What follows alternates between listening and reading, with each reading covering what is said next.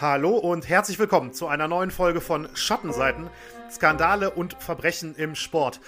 Heute mit Folge 38 und ich bin natürlich wie immer Benny Strucker und wie alle zwei Wochen an meiner Seite mein Co-Host Daniel Becker. Ja, hallo Benny und hallo an alle, die uns zuhören. Ja, Daniel, die äh, Hörerinnen und Hörer haben es natürlich im Folgentitel schon gesehen oder vielleicht auch äh, in der Instagram-Story im Verlauf der Woche. Es geht heute um Diego Maradona. Allerdings, ähm, wie auch sicherlich viele direkt von sich aus schon sagen würden, das ist zu viel für eine Folge. Deswegen haben wir uns äh, für eine bestimmte Phase in äh, Diego Maradonas Karriere, beziehungsweise ein bestimmtes Ereignis entschieden, auf das wir den Fokus ganz besonders legen wollen. Ähm, Daniel, was hast du uns heute mitgebracht?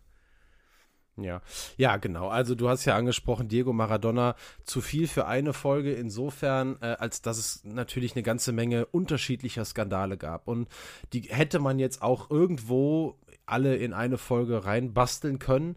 Aber wir sind ja dann doch immer Fans davon, äh, ein, eine bestimmte, ja, eine bestimmte Begebenheit der Vergangenheit irgendwie in den Kontext mit anderen Dingen zu setzen und da eine große Geschichte drum zu erzählen, anstatt irgendwie alles so ein bisschen mit Stückwerk zu behandeln. Und deswegen ähm, geht es heute um einen Skandal in im Leben von Diego Armando Maradona um den wahrscheinlich bekanntesten, so würde ich auf jeden Fall mal sagen. Es ist einer der größten Skandale der Fußballgeschichte. Es geht um den Skandal, der umschrieben wird mit den Worten die Hand Gottes.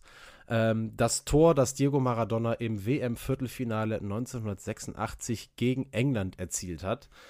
Und ähm, ja, auch das Datum, an dem wir jetzt die Folge behandeln, ist jetzt nicht ganz zufällig gewählt. Es ist tatsächlich so, dass wir jetzt äh, an dem Sonntag, an dem wir erscheinen, vier Tage vor dem ersten Todestag, äh, Jahrestag des Todes von Diego Maradona erscheinen. Und es ist natürlich auch so, dass wenn wir heute einen Skandal behandeln, man sich so ein Datum jetzt nicht aussucht, wenn nicht auch eine gewisse Würdigung des Protagonisten, also in diesem Fall von Diego Maradona, damit einhergeht. Und ähm, dennoch wird es so sein, dass wir ein, einen Streifzug durch das gesamte Leben von Diego Maradona machen werden und ähm, da auch die anderen Skandale auf jeden Fall ansprechen werden. Nur eben der Fokus liegt auf dem WM-Viertelfinale 1986. Okay, genau. Hinten raus haben wir dann äh, noch eine Top 3, das kann ich schon mal sagen, natürlich auch mit Fußballbezug. Heute äh, eine kleine Geschichtsstunde gibt es zwischendurch noch, denn ähm, es gibt ja durchaus auch ähm, ja, ein, eine politische äh, Geschichte oder einen politischen Hintergrund auch, die irgendwie zu dem Spiel England, Argentinien 86 passt, dazu dann später auch mehr. Bevor wir jetzt wirklich mit ähm, Maradona und dann erstmal seinem Leben, seiner Biografie äh, starten, noch kurz Hinweise in eigener Sache. Und zwar einmal müssen wir leider heute verkünden, dass äh, der Termin, unser Live-Podcast-Termin, eigentlich geplant für den 14. Dezember in der Stallgasse in Dortmund, dass der sich leider ähm, verschieben wird. Also garantiert aufgeschoben, ist nicht aufgehoben, aber aufgrund der aktuellen genau. äh, Corona-Lage haben wir mit den äh, Veranstaltern nochmal gesprochen und ähm, ja, im Prinzip sind alle Seiten der Meinung, dass wir das doch lieber versuchen zu machen, äh, vielleicht im neuen Jahr zu machen, irgendwann im Frühjahr oder so, nur zum Jahresbeginn. Wenn hoffentlich die Lage sich so gebessert hat, dass, ähm, ja, dass es nicht vielleicht jeder irgendwie im Hinterkopf hat, der da ist und äh, dass man vielleicht noch auf 2G Plus oder etc. ausweichen muss. Das dafür, allerdings wird es dafür trotzdem noch äh, Sondercontent bei Schattenseiten geben, nämlich schon am kommenden Sonntag. Also diesmal äh, in, nur mit einer Woche Abstand. Zwar keine reguläre Folge, allerdings haben wir eine klein, ein kleines Special vorbereitet mit einem Interview. Ähm, da haben wir einen, äh, einen Autor zu Gast, der ein sehr, sehr spannendes Buch mitgeschrieben hat als Co-Autor. Und äh, dann, ich glaube, wir verraten, glaube ich, noch nicht zu viel im Vorfeld. Ne? Das äh, machen wir eigentlich selten. Genau. Aber aber ähm, da könnt ihr euch schon mal äh, drauf freuen. Das äh, wird, wie gesagt, keine reguläre Folge, wie wir sie sonst machen. Die nächste gibt es dann ähm, am 5. Dezember natürlich, aber zumindest ein kleines Special nochmal hier zum, äh, zum Jahresende bereits am kommenden Sonntag. So, und wenn ich jetzt nichts vergessen habe, was durchaus möglich ist, dann könnte Daniel mich allerdings immer noch korrigieren, würde ich jetzt abgeben und äh, ja, wir schauen in das bewegte wie bewegende Leben von Diego Maradona. Ja, also Benny, gar nichts vergessen. Alles, äh, alles genau richtig jetzt nochmal gesagt, was kommt. Und deswegen kann ich eben auch jetzt direkt loslegen mit Diego Maradona und fange an tatsächlich mit einem Filmtipp. Ich weiß ja, der ein oder andere Hörer oder die ein oder andere Hörerin mag das auch ganz gerne, wenn es mal Filmtipps, Serientipps, Doku-Tipps, was auch immer gibt. Äh, bei diesem Thema kommen wir gar nicht drum herum. Äh, manche werden ganz sicher, einige aber vielleicht auch noch nicht den Film schon gesehen haben, um den es geht. Der trägt den Namen Diego Maradona. Es ist ein englischer Dokumentarfilm von Asif Kapadia, der äh, für den Dokumentarfilm Amy über Amy Winehouse äh, vorher auch schon mal mit dem Oscar ausgezeichnet wurde. Und der hat einen Film oder einen Dokumentarfilm über Diego Maradona gemacht, der im Jahr 2019 erschienen ist und auch in den deutschen Kinos lief, wo du, Benny, das äh, hast du mir schon mal erzählt, ihn auch schon gesehen hast. Ich habe ihn jetzt in der Vorbereitung auf diese Folge zum ersten Mal gesehen. Und äh, bevor ich jetzt gleich noch kurz erzähle, worum es da geht, das hat nämlich Auswirkungen auch ein bisschen auf unsere Folge tatsächlich, würde ich dich mal gerne fragen, wie fandst du den Film? Ich fand den Film wirklich absolut großartig. Also ich kann da wirklich jedem eine Empfehlung aussprechen. Ähm, das ist ja auch der gleiche Regisseur, wenn ich mich jetzt nicht total täusche, der damals auch den Senna-Film äh, gemacht hat, den, den ja, man glaube ich auch, auch ja. den man glaube ich auch ähm, vielleicht momentan bei Amazon Prime oder so sehen kann. Ich glaube bei Netflix aktuell nicht. Aber ähm, der, der war damals auch schon Spitze und da habe ich wirklich auch hohe Erwartungen gehabt, muss ich ganz ehrlich sagen. Ne, wenn man sich Maradona natürlich vornimmt, auch ein Fall, der natürlich vielen Filme schon in diversen Bereichen aufgearbeitet wurde. Es gibt ja aktuell auch noch eine relativ aktuelle äh, Serie bei, bei Amazon, die äh, Diego Maradonas Leben äh, behandelt, allerdings nicht als Dokumentarstück, ähm, sondern quasi, äh, äh, also fiktiv ja auch nicht so richtig, aber szenisch halt, mit Schauspielern so, das, das wollte ich sagen. Mhm. Fällt mir gerade der richtige Begriff nicht ein. Und ähm, ja, die Doku, über die du jetzt gleich sprichst, genau, die habe ich 2019 ähm, im Kino gesehen, äh, auch zusammen mit meinem Papa damals, der ein riesiger Diego Maradona-Fan ist, was äh, auch auf mich schon in meiner Kindheit abgefärbt hat. Und äh, wir waren zusammen da und ich fand es wirklich großartig. Auch es wurde ja vorher angekündigt, dass man auch sehr viele ähm, ja, bislang unveröffentlichte Bilder sehen wird. Ne? Äh, äh, gerade so aus der, aus der Napoli-Zeit gibt es ja sehr, sehr viele Hintergrundbilder auch und ähm, absolut, absolut faszinierend, die, die ganze Geschichte. Wirklich ganz toller Film, kann mhm. ich wirklich jedem ans Herz legen.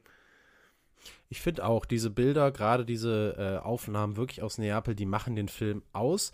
Und was der Film gemacht hat in seiner Herangehensweise, ist wirklich, was die Herangehensweise angeht, ähnlich der, der Art und Weise, wie wir das in dieser Woche jetzt mit dieser Folge machen. Denn er hat sich auch einen bestimmten Teil aus Maradonas mhm. Leben äh, ganz besonders vorgenommen. Du hast es eben schon angedeutet, es geht eben in allererster Linie um Maradonas Zeit beim SSC Neapel.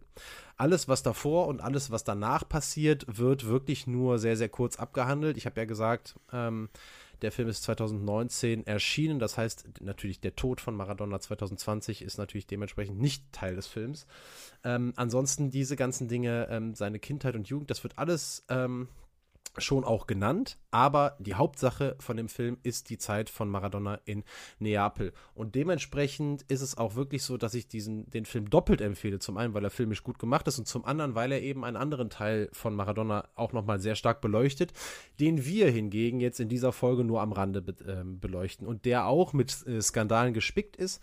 Und deswegen kann ich sagen, wenn ihr euch um diesen Teil von Maradona auch nochmal ein bisschen informieren möchtet, dann ähm, macht ihr mit diesem Film nichts falsch. Du hast eben schon mal gesagt, ähm, es gibt den Senna-Film auf Amazon Prime. Diesen hier gibt es im Moment nicht, ist nicht bei Prime und auch nicht bei Netflix.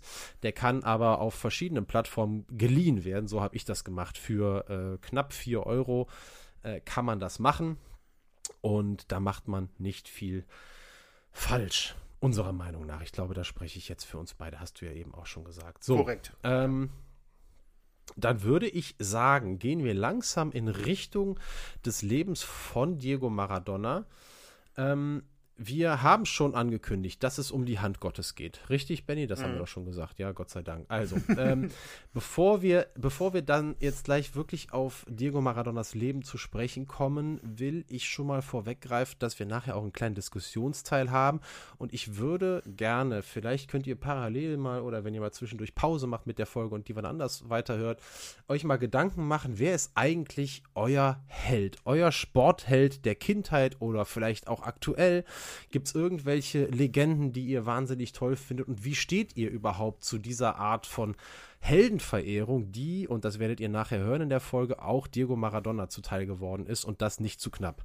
Ähm, das würde mich wahnsinnig interessieren. Benny, ich glaube dich auch. Wir werden nachher ja. nochmal über, äh, über unsere Helden oder über unsere Herangehensweise äh, zu diesem Thema auf jeden Fall sprechen in unserem Diskussionsteil. Mich würde vorab echt interessieren, wie ihr das seht. Also schreibt uns eine E-Mail an schattenseiten.podcast.gmail.com mit euren Helden aus Kindheit oder jetzt oder äh, wie steht ihr überhaupt zum Thema Heldenverehrung im Sport oder insgesamt? Und ähm, ja, ich fände es wahnsinnig toll, wenn wir da eine kleine Auswahl zum Lesen bekommen. Jetzt aber, Benny, wenn du nichts dagegen hast, geht's los. Nee, Benny schüttelt den Kopf, hat nichts dagegen. Feuerfrei. Es geht los mit dem Leben von Diego Maradona. Ja, und das äh, ist vielleicht die schwierigste Aufgabe, die Biografie von Maradona in einem Unterpunkt, in einer Podcast-Folge irgendwie unterzubekommen. Aber wir wollen das mal bestmöglich versuchen. Ähm, wir haben eben betont, es geht um der, in der Hauptsache nicht um das komplette Leben von Maradona. Es geht eben um diesen einen Skandal während der WM 1986. Das heißt also, wir verdichten das Leben von Diego Maradona heute so gut es geht, wollen aber natürlich so gut wie möglich seine Persönlichkeit trotzdem trotzdem zum Vorschein bringen. Und dazu würde ich gerne mit einem Zitat anfangen, das schon mal eine wichtige Beschreibung unseres Protagonisten heute liefert. Das Zitat stammt von Fernando Signorini, der während Madonna, äh, Mar Madonna, Maradona in Neapel spielte, dessen persönlicher Fitnesstrainer war und der ihn nicht nur körperlich, sondern auch mental weiterentwickelt hat. So hat Maradona das auch selber gesagt und ihn auf das sehr raue Spiel in der Serie A damals vorbereitet hat. Und der kommt eben, also Fernando Signorini, kommt eben im oben genannten, im vorher genannten äh, Dokumentarfilm Diego Maradona zu Wort. Und er hat ein Zitat ähm, mitgesagt, das sehr viel über Maradona aussagt und das Benny für euch eingesprochen hat. Ich habe gelernt, dass Diego und Maradona zwei unterschiedliche Menschen waren. Diego war ein etwas unsicherer, aber liebenswerter Junge. Maradona war die Figur, die ihm half, den Anforderungen des Fußballgeschäfts und der Medien überhaupt gewachsen zu sein. Maradona durfte nie Schwäche zeigen. Ich habe ihm einmal gesagt, mit Diego gehe ich bis ans Ende der Welt, mit Maradona keinen Schritt. Darauf er, ja, aber ohne Maradona wäre ich immer noch hier in Via Fiorito. Via Fiorito, das ist das Stichwort, denn hier in dieser extrem armen Stadt in der Provinz Buenos Aires verlebte Diego Armando Maradona Franco, so sein voller Name, äh, seine Kindheit und Jugend, nachdem er am 30. Oktober 1960 geboren worden war. Äh, er lebte dort gemeinsam mit seinem Vater, der Don Diego genannt wurde, und seiner Mutter Dalma und auch mit vier Schwestern, mit vier älteren Schwestern. Diego war das fünfte Kind, der einzige Sohn, und sie alle teilten sich in Via Fiorito einen Raum. Und es wird wohl die wenigsten wundern, bei, wo wir jetzt wissen, was aus Maradona nachher fußballerisch geworden ist, dass Klein Diego schon als Kind begeisterter Straßenfußballer war. Im Alter von neun Jahren ist er dann nach einem Sichtungstraining in der Jugendabteilung der Argentinos Juniors gelandet die damals und auch noch heute Erstligist waren und sind und seit 2004, das nehmen wir jetzt mal vor, vorweg, im Estadio Diego Armando Maradona spielen. Ähm, also Diego Maradona hat auch da äh, seine Spuren hinterlassen. Obwohl das Ausnahmetalent von Maradona auf den ersten Blick sichtbar war, hätte das aber wohl noch niemand gedacht, dass nachher das Stadion nach ihm benannt worden würde. Aber ja, es war so, Maradona entwickelte sich sehr früh sehr, sehr gut. Er spielte schon sehr früh in, in höheren Jugendmannschaften und er war noch keine 16 Jahre alt, als er das erste Spiel für die Profimannschaft der Argentinos Juniors bestritt und er war gerade einmal 16, als er zum ersten Mal für die argentinische A-Nationalmannschaft nominiert wurde. Obwohl sich Maradona schnell zum vermeintlich besten Spieler des Landes entwickelt hatte, verzichtete Nationaltrainer Cesar Luis Menotti darauf, das Wunderkind für die Heimweltmeisterschaft im Jahr 1978 zu nominieren. Die argentinische Militärregierung damals, die äh, Militärjunta, wie man sie auch nennt, hatte den Sieg bei der WM 1978, ja, sie fand zu Hause statt, eben zum Propagandaziel Nummer 1 ausgerufen und Menotti, so heißt es jedenfalls, habe Maradona aufgrund dessen Jugend schützen wollen und ihn daher nicht nominiert. Der WM-Sieg sollte, so war das Ziel der Militärregierung, ähnlich wie der vier Jahre später stattfindende Falklandkrieg, aus Sicht ähm, der argentinischen Machthaber deren Herrschaft im Land stabilisieren. Und tatsächlich, was diese WM 1978 im eigenen Land angeht, gelang das, denn die Argentinier wurden Weltmeister, aber eben ohne Diego Maradona im Kader. Vier Jahre später war es dann soweit, im Jahr 1982, und Maradona spielte seine erste Weltmeisterschaft. Aber diese Weltmeisterschaft 1982 in Spanien sollte eine WM zum Vergessen werden. Nach drei Niederlagen in vier Spielen war in der Zwischenrunde Schluss und Maradona verlor während des Turniers mehr als nur einmal die Nerven, was teilweise aber auch daran lag, dass er zuvor extrem hart von seinen Gegenspielern angegangen worden war. Und äh, das war überhaupt eine, eine, eine, Geschichte, mit der Maradona zurechtkommen musste. Und ähm, dass seine Gegenspieler eben, er war ja ein sehr dribbelstarker Spieler, der sehr viel den Ball auch äh, übers Feld trug und er musste sein Spiel anpassen, damit zurechtkommen, dass eben gegen ihn sehr, sehr hart gespielt wurde. Das gelang ihm so gut, dass er an der, dass er bei der kommenden WM, die 1986 in Mexiko stattfand, diesem Turnier so sehr seinen Stempel ausdrückte, äh, aufdrückte. Und wenn man über diese WM liest, dann heißt es nie zuvor und nie danach hat ein Spieler jemals einem WM-Turnier so sehr seinen Stempel aufgedrückt wie Maradona der WM 1986. Und über die wollen wir ja eben nachher auch noch mal ganz genau reden. Aber wir wollen erstmal ähm, noch ein bisschen weiterhören, wie ging es eigentlich mit der Karriere von äh, Maradona dann weiter, weil wir nachher darauf wahrscheinlich nicht mehr zurückkommen werden. Zum Zeitpunkt der WM 1986 in Mexiko war Diego Maradona nicht nur längst einer der bestbezahlten Fußballer der Welt geworden, er hatte endlich auch einen Verein gefunden, bei dem er dauerhaft glücklich werden sollte. Denn nachdem er sich bei den Argentinos Juniors schnell zum besten Spieler Argentiniens entwickelt hatte, aber keinen Titel gewinnen konnte, war er über den sehr bekannten Verein Boca Juniors, mit denen er immerhin einmal argentinischer Meister wurde, und über zwei Jahre voller Missverständnisse in Spanien beim FC Barcelona schließlich in Italien gelandet, beim SSC Neapel. Einem der zur damaligen Zeit ärmsten Vereine, der aber immerhin äh, mit Abstand stärksten Liga Europas, nämlich der Serie A. Aber für die Neapolitaner sollte sich die Verpflichtung von Maradona voll auszahlen.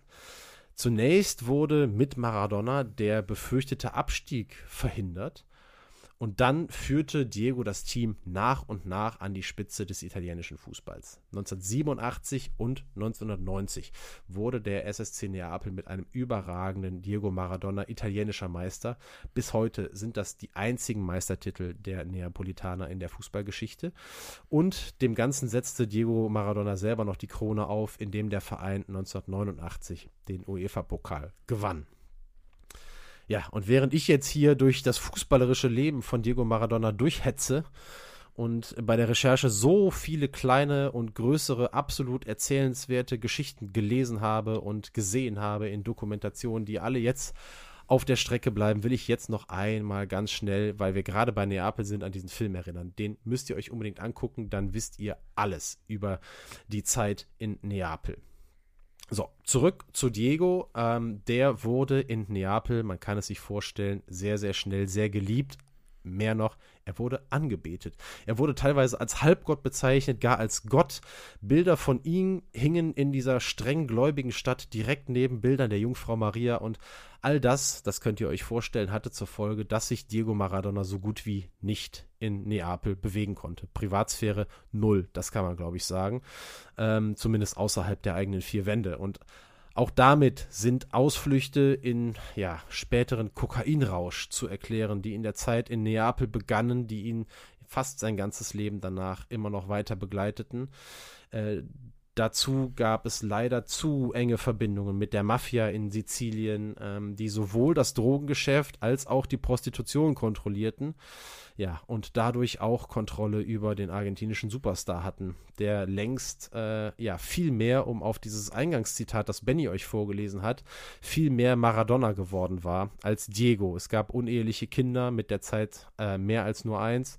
Es gab viele Affären, es gab Exzesse, aber in der Zeit in Neapel, und das muss man immer, äh, das darf man nie vergessen, die Motivation und die Lust am Fußball hielten ihn doch die meiste Zeit in Italien über in Wasser. Es heißt in dem Film irgendwann, äh, dass nach den Spielen Diego Maradona bis Mittwochs komplett im Exzess versunk äh, versunken war und versank, versunk, versunken war und ähm, ab Mittwoch äh, seinen ganzen Körper nur irgendwie darauf einstellte, alles auszuschwitzen, um sonntags wieder spielen zu können. Und so äh, drehte sich das Rad immer weiter, aber er hielt tatsächlich, wie schon gesagt, die meiste Zeit den Kopf in Italien über Wasser.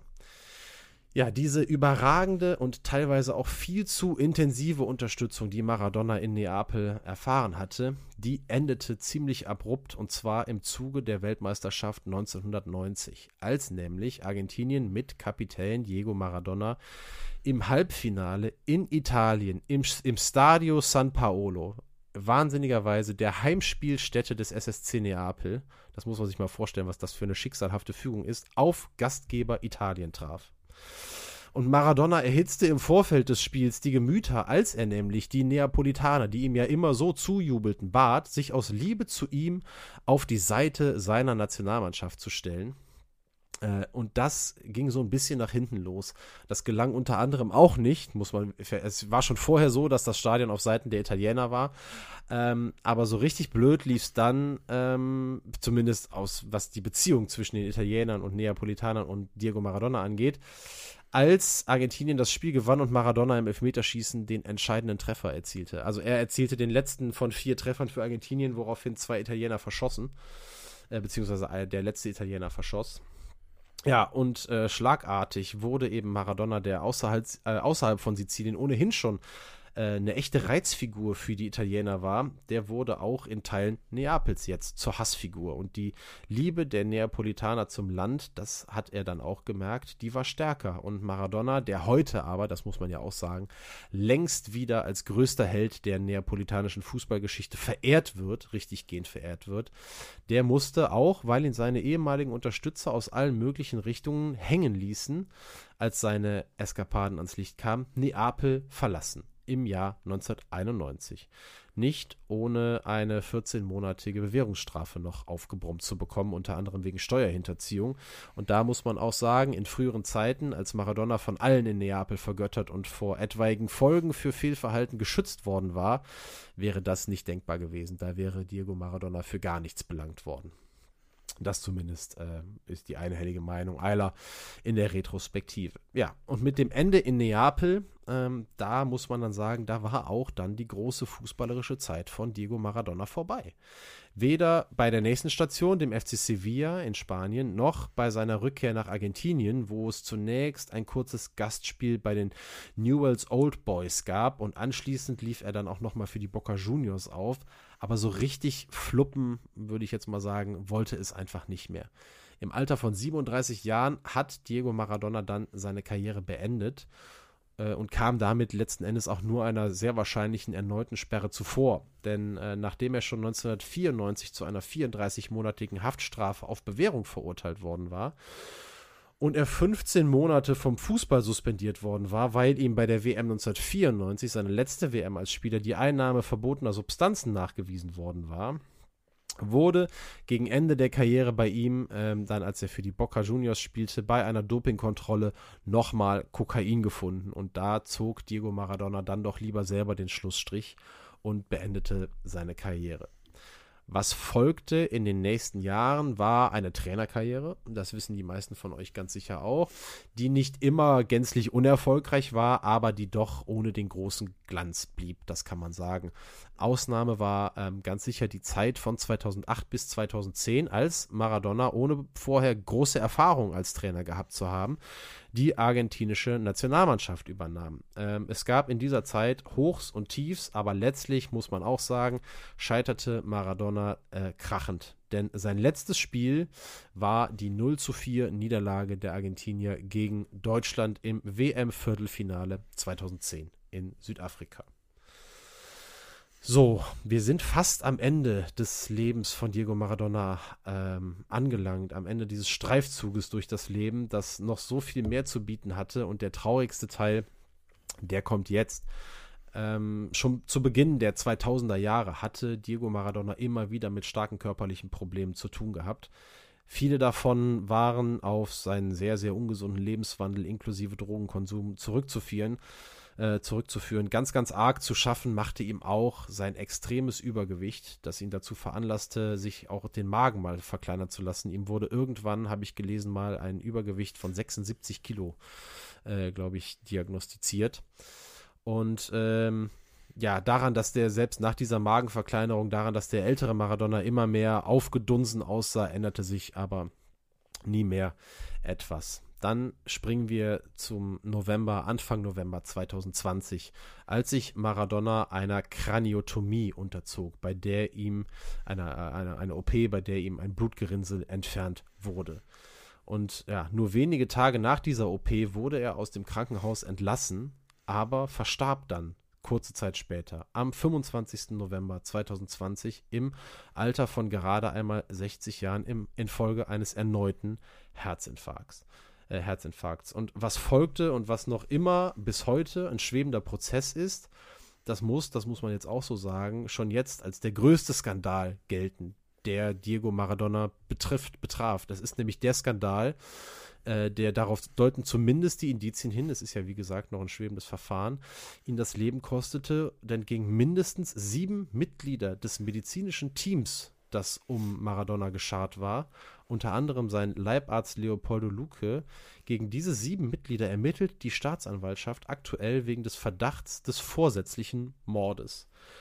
Die Anklage basiert auf Rechercheergebnissen eines Expertengremiums, das Maradonas Tod durch einen Herzinfarkt eben untersucht hatte. Und dieser Bericht kam zu dem Schluss, dass der mit 60 Jahren verstorbene Maradona unzureichend medizinisch versorgt seinem Schicksal über einen Zitat langen, qualvollen Zeitraum überlassen wurde. Der Prozess äh, des Todes habe mindestens zwölf Stunden vor seinem endgültigen Tod eingesetzt. Und äh, da heißt es, er hätte gerettet werden müssen. Diesen sieben Ärzten drohen lange Haftstrafen, teilweise bis zu 25 Jahre.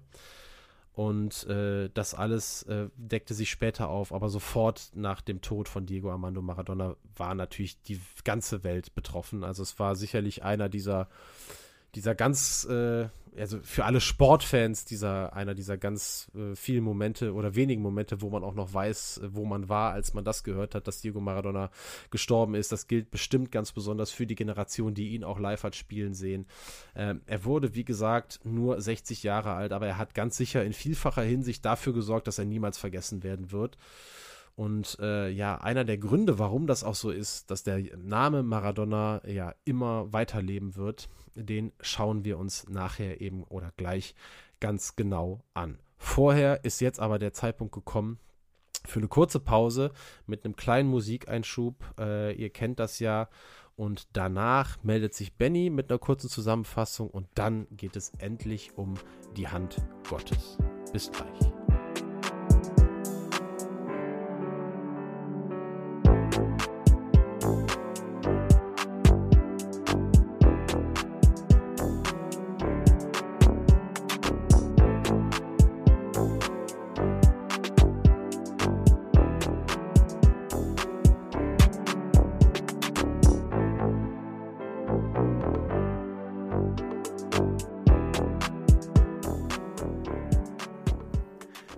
Das war Steps und wir sind jetzt wieder zurück mit Diego Maradona äh, und gehen jetzt gleich konkret äh, in die WM 1986 und den Skandal um die Hand Gottes. Äh, vorab noch eine kleine äh, Zusammenfassung des bisher Gehörten. Daniel hat uns ähm, bislang vor allem biografisch durch das Leben von Diego Maradona geführt. Ähm, einmal natürlich ja im Prinzip vom Geburtsort aus via Fiorito bis am Ende, bis zu seinem Tod im November 2020 die unglaubliche fußballerische Karriere, die er gemacht hat mit, den, mit dem Start äh, bei den Argentinos Juniors in, als Jugendlicher im Prinzip.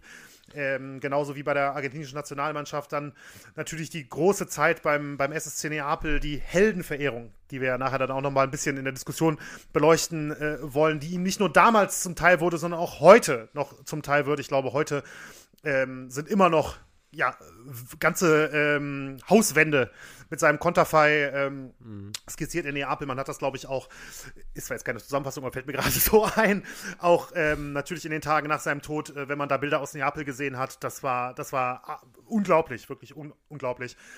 Und ähm, aber natürlich auch ja die ähm, Schattenseiten seines Lebens im Prinzip, der, der Drogenkonsum über die ganzen, über die ganzen Jahre, viele Skandale, die er hatte, Bewährungsstrafen, Steuerhinterziehung, alles, was dazugekommen ist. Später dann noch die Trainerkarriere und dann ähm, ja das, das sehr traurige Ende, was juristisch immer noch ein Nachspiel hat. Und ähm, wir, werden, wir werden natürlich sehen, was in den nächsten Monaten, Jahren, keine Ahnung, ähm, in dem, in dem Prozess gegen, gegen die Mediziner rauskommt. Aber jetzt ähm, springen wir konkret in die Weltmeisterschaft 1986 in Mexiko. Daniel hat es vorhin gesagt, wahrscheinlich die Weltmeisterschaft überhaupt, wenn man, wenn man darüber spricht, dass ein Spieler einem ganzen Turnier seinen Stempel aufgedrückt hat. Das würde ich auch sofort, sofort unterschreiben von dem, was ich, ähm, was ich so gelesen, gelernt und gesehen habe in meinem, in meinem Leben. Aber Daniel, ähm, du kannst das noch viel, viel besser erklären. Also bitte. Ja, ich würde gerne auch noch mal, ähm, wie wir das am Anfang gemacht haben, kleines Zitat hier an den Anfang dieses äh, Kapitels stellen. Das ist jetzt aber nicht lang genug, als dass ich dir das auch im, Vor, äh, im Vorhinein geschickt hätte, Benny. Deswegen äh, lese ich das selber vor. Das Zitat stammt von Diego Maradona und es heißt, wer einen Räuber beklaut, dem wird 100 Jahre lang vergeben. Und auf dieses Zitat würde ich gerne am Ende des Kapitels nochmal zurückkommen. Bis dahin haben wir noch eine ganze Menge mehr gehört und fangen jetzt an und haben es auch schon angedeutet. Äh, bei der WM 1982 hatte es ein frühes Aus für Argentinien gegeben und Diego Maradona äh, hatte also vor, vier Jahre später seine persönliche Geschichte mit Fußball-Weltmeisterschaften gerade zu rücken. Ja, und Benny hat es eben auch nochmal gesagt, wir haben es vorher schon mal angesprochen, tatsächlich wurde die WM 1986 in Mexiko das Turnier, bei dem die ganze Welt über einen Mann staunte, nämlich über ihn. Maradona machte aus einer Mannschaft, die vor Turnierbeginn ähm, so ist es zumindest zu lesen. Benny, wir waren beide noch zu jung, um das aktiv mitzukriegen, beziehungsweise ich war noch gar nicht geboren äh, zu dem Zeitpunkt. Ähm, Maradona machte also aus einer Truppe, die nicht zu den Favoriten gehört hatte, äh, im Ende eine Weltmeistertruppe. Der belgische Trainer Guy Thies sagte nach dem Halbfinale, dass die Belgier gegen Argentinien verloren hatten, hätte Maradona bei uns gespielt, wäre meine Mannschaft ins Finale eingezogen. Also das zeigt nur, Maradona war der Mann, der den Unterschied machte. Aber wir sind noch lange nicht beim Halbfinale. Wir spulen jetzt nochmal zurück zum ersten Gruppenspiel äh, gegen Südkorea. Wir gehen das äh, jetzt mal ganz kurz darauf ein, auf den Weg ins Viertelfinale. Das ging mit 3 zu 1 an Argentinien, das erste Gruppenspiel gegen Südkorea. Die Mannschaft überzeugte nicht. Maradona hingegen schon. Der hat nämlich alle drei Tore aufgelegt, sich direkt mit drei Assists in die Scorerliste eingetragen. Und im zweiten Spiel, auch deswegen wollte ich das nochmal kurz nennen, gab es schon mal ein, auf, äh, auf ein Aufeinandertreffen von Argentinien mit Italien, was ja vier Jahre später dazu führte, mhm. dass Maradona zwischenzeitlich in, in, Italien zur Persona non grata wurde, also in ganz Italien, inklusive Sizilien. Äh, in diesem Fall erzielte auch ähm, Maradona den Treffer zum Endstand von 1 zu 1. Äh, da gab es jetzt aber noch keine Wutausbrüche. Für beide war das nämlich ein ganz gutes Ergebnis. Und in der Halbzeit äh, hat man sich wohl auf einen Nicht-Angriffspakt für die zweite Halbzeit verständigt. Dementsprechend passiert in der zweiten Halbzeit da nicht mehr viel. Das wird tatsächlich so gesagt. Das letzte Gruppenspiel dann gegen Bulgarien gewann Argentinien mit 2 zu 0. Maradona legte wieder einen Treffer auf und war in der Gruppenphase schon an fünf der insgesamt sechs Treffer beteiligt. Im Achtelfinale dann wartete Uruguay. Ähm, Argentinien gewann mit 1 zu 0 und äh, Maradona erlebt das einzige Spiel dieses Turniers, in dem er ohne Torbeteiligung bleibt oder blieb. Und er schaute aber schon sehr optimistisch nach vorne nach diesem Spiel und sagte, ich habe immer gesagt, wenn wir Uruguay schlagen, ist der Weg ins Finale zu 50 oder 60 Prozent frei für uns. Im Viertelfinale wünsche ich mir England. So, England? Warum wünscht sich Diego Maradona England als Gegner? Das ist jetzt der Punkt in unserem Podcast, wo wir zur allseits beliebten Kategorie Geschichtsstunde kommen. Denn warum sich Maradona England als Gegner im Viertelfinale wünschte, das erklärt uns mit einem großen, mit einer großen historischen Einbettung jetzt Benny mit, deiner mit deiner Geschichtsstunde. Benny, es geht, das sage ich jetzt schon mal, um den Falklandkrieg und damit ist das auch schon mal die direkte Erklärung für den Wunsch von Maradona. Und ich übergebe jetzt mal an dich äh, mit der Frage, was war der Falklandkrieg und ähm, ja, was hatte der auch im Vorfeld mit diesem Spiel ne, der, bei der WM 1986 zu tun? Genau, Daniel, vielen Dank. Ähm, ich habe eine kleine Geschichtsstunde vorbereitet für den Falklandkrieg. Ich muss direkt mal vorweg sagen, äh, für mich persönlich, also klar hat man den Begriff schon mal gehört, ähm, weiß vielleicht ganz grob ein bisschen was drumherum, aber ähm, mein Wissen grundsätzlich zum Falklandkrieg war im Vorfeld sehr begrenzt. Äh, und wenn ich mal so bei mir in der Nähe nachgefragt habe, äh, ist das eigentlich ähnlich.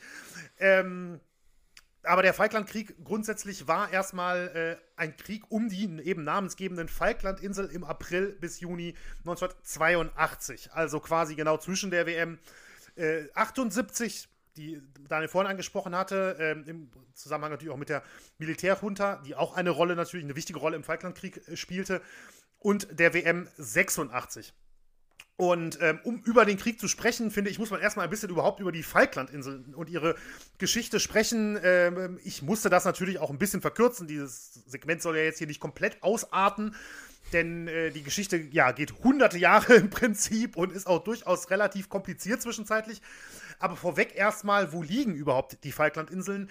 Und zwar liegen diese im Südatlantik rund 400 Kilometer östlich der Küste von Argentinien und damit gehören sie geografisch eigentlich zu Südamerika. Also wie gesagt 400 Kilometer, auch wenn ich gerade sehe, dass auf meinen Notizen 400 Meter steht. Das ist nicht richtig.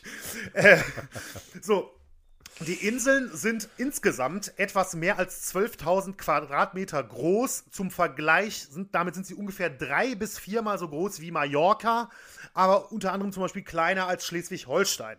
Also ähm, wirklich kein besonders großes Gebiet. Auf den Falklandinseln leben aktuell, also Stand Ende 2020, rund 3000 Menschen plus 1700 stationierte Soldaten des Vereinigten Königreichs. Also das Verhältnis äh, was Einwohner und äh, Militär auf der Insel angeht, ja, da muss man, glaube ich, schon lange suchen, bis man, bis man was ähnliches findet.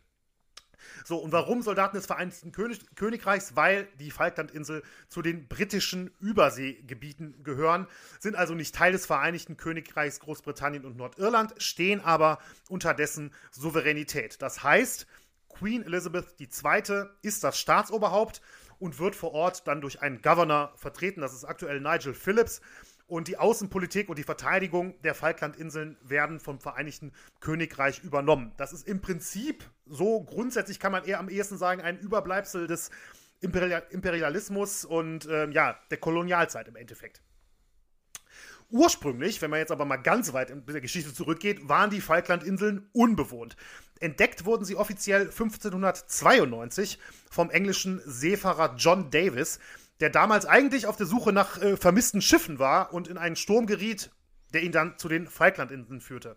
Aber er hat sie nicht betreten, sondern nur gesichtet. Denn erstmals betreten wurden sie dann fast 100 Jahre später, 1690, von einem Mann namens John Strong, der ihnen dann auch zu Ehren des britischen Politikers Anthony Carey V.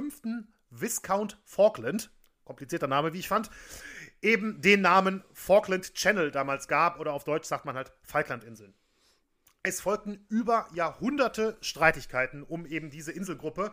Zunächst zwischen, vor allem zwischen Spanien und Großbritannien, später dann eben zwischen Großbritannien und Argentinien. Das hätte man jetzt noch deutlich ausweiten können. Da kann ich nur jedem sagen, wer da Interesse dran hat, es gibt sehr, sehr viel Stoff, auch über die Jahrhunderte hinweg. Da kann man äh, wenn man Interesse an der Geschichte der Falklandinseln hat oder auch an der Geschichte des Falklandkriegs, wie sich das überhaupt alles so ergeben hat, kann man da auf jeden Fall sich nochmal äh, noch deutlich, deutlich intensiver einlesen. Ich mache jetzt einen Sprung bis äh, in die erste Hälfte des 19. Jahrhunderts, denn da hatten die Briten bereits einen Flottenstützpunkt und eine Kolonialverwaltung eingerichtet und zwangen damals eben die dort ansässige argentinische Verwaltung zum Abzug. Danach wurde es eigentlich eine Zeit lang relativ ruhig, auch wenn dieser Konflikt immer so ganz leicht im Hintergrund loderte. Übrigens dazu gleich später natürlich auch noch mehr. Auch heute ist es eigentlich noch so.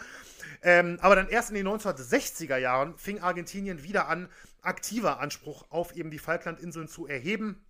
Was dann auch mit der gerade gegründeten UN und der Dekolonialisierung etc. zu Jahren Verhandlungen, äh, jahrelangen Verhandlungen zwischen Argentinien und Großbritannien führte, die aber wiederum ja, zu keinem Ergebnis so wirklich kam. In Argentinien übernahm dann derweil 1976 nach einem Staatsstreich und einem Putsch, kann man nicht anders sagen, eine Militärregierung. Die macht eben die Militärjunta, die Daniel vorhin auch schon angesprochen hat. Es folgten im Prinzip Jahre einer ja, brutalen Militärdiktatur mit Morden, Menschenrechtsverletzungen, Terrorangriffen gegen die Militärregierung wiederum von Guerillas aus dem, aus dem eigenen Land, also bürgerkriegsähnlichen Zuständen und man sagt heute rund 30.000 Opfern. 1981 übernahm, übernahm dann der rechtskonservative General Leopoldo Galtieri die Macht in der Militärjunta, wurde also quasi der Präsident Argentiniens, natürlich nicht gewählt, aber eben in dieser äh, Militärdiktatur. Und als sich die Lage vor allem wirtschaftlich in Argentinien unter seiner Führung noch weiter verschlechterte, entstanden die Pläne einer Invasion der Falklandinseln. Denn mit einem militärischen Erfolg wollte die Regierung von den Problemen im eigenen Land ablenken, quasi genau schon wie bei dem WM-Sieg 1978 im eigenen Land. Da ist es gelungen. Hier sollte es ein zweites Mal geling gelingen. Und außerdem dachten eben die argentinischen Befehlshaber auch, dass die Briten die Insel mit damals rund 2000 Einwohnern nach einer Invasion durch Argentinien einfach kampflos aufgeben würden, weil sie einfach sagen würden, naja, gut, kein Interesse dran. Es sind fast 12.000 oder sind rund 12.000 Kilometer von Großbritannien zu den Falklandinseln. Das muss man natürlich auch mal betonen. Wirklich brenzlig wurde die Lage dann aber Mitte März 1982 und das ähm, ja, hört man immer wieder wohl eher ungewollt. Denn äh, der argentinische Schrotthändler Konstantino Davidov, der 1979 eine stillgelegte Walfangstation auf Südgeorgien, das liegt rund 1300 Kilometer südöstlich der Falklandinseln, ähm, gehört allerdings auch zu den britischen Überseegebieten, der hatte dort auf Südgeorgien ähm, von den bisherigen schottischen Eigentümern diese Walfangstation gekauft und suchte jetzt eine Möglichkeit, um die rund 30.000 Tonnen Altmetall von dort wegzutransportieren. Und auf der Suche nach dieser Möglichkeit ähm, hat ihm die argentinische Kriegsmarine ein Flottentransportschiff dafür zu, äh, kurzzeitig zur Verfügung gestellt. Das konnte er dann kurzzeitig anbieten und fuhr damit nach Südgeorgien mit diversen Metallarbeitern im Prinzip an Bord. Und ähm, diese Metallarbeiter und die Briten behaupten, oder die Wissenschaftler, die dort in Südgeorgien vor Ort waren und Briten waren, die behaupteten, mit den Metallarbeitern seien auch Soldaten an Land gekommen und hätten die argentinische Fahne gehisst. Der britische Geheimdienst ging sowieso schon davon aus, dass auch argentinische Soldaten mit an Land gehen würden.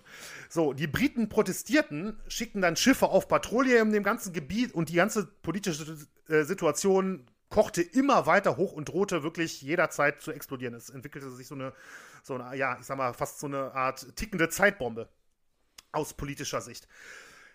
Dann kam der 28. März 1982 und da hatten die, äh, hatte die argentinische Militärjunta eben den, äh, die Invasion auf die Falklandinseln dann wirklich befohlen, die argentinische Flotte verließ die Stützpunkte, startete Richtung Falklandinseln. Die Briten unter der Leitung von Premierministerin Margaret Thatcher damals reagierten, entsendeten Schiffe in den Südatlantik. Allerdings, äh, ja, selbst die schnellsten, selbst die schnellsten äh, Kreuzer im Prinzip aus Großbritannien brauchten ungefähr 14 Tage, ähm, um, um die Strecke zurückzulegen. Sie hatten also nur das, was quasi was vor Ort war im Endeffekt. Am 2. April landeten dann die ersten argentinischen Soldaten auf den Falklandinseln und nahmen nach einem kurzen Kampf Port Stanley, die äh, Hauptstadt der Falklandinseln. Heute ist es immer noch die Hauptstadt der Falklandinseln, heißt aber nur noch Stanley. Ähm, ja, unter ihre Macht im Prinzip. Die nur 68 damals stationierten britischen Marines waren den argentinischen Soldaten zahlenmäßig im Verhältnis 20 zu 1 unterlegen und hatten im Prinzip keine Chance, wurden nach einem kurzen Feuergefecht, ähm, in dem es allerdings trotzdem argentinische Opfer gab, ähm, in, in, Kriegsgefangenschaft, in Kriegsgefangenschaft genommen. Argentinien ging jetzt eben davon aus, dass Großbritannien den Besitzwechsel der Falklandinseln, die eigentlich, und das muss man auch mal betonen, keinen besonderen wirtschaftlichen Wert für das äh, Königreich hatten, einfach hinnehmen würden. Aber nicht mit der eisernen Lady, die ja auch ihren Spitznamen unter anderem auch deswegen verliehen bekam. Ähm, Margaret Thatcher betrachtete das als Kriegserklärung und schickte die britische Flotte zu den Falklandinseln. Mitte Mai 1982 landeten die britischen Truppen dann auf der Insel. Es kam zu erbitterten Kämpfen bei der äh, Rückeroberung der Inseln. Übrigens nicht nur, dass die ja diese ganze Geschichte um die Falklandinseln ja so kolonialzeitmäßig äh, eigentlich gar nicht so richtig in die 80er Jahre passte.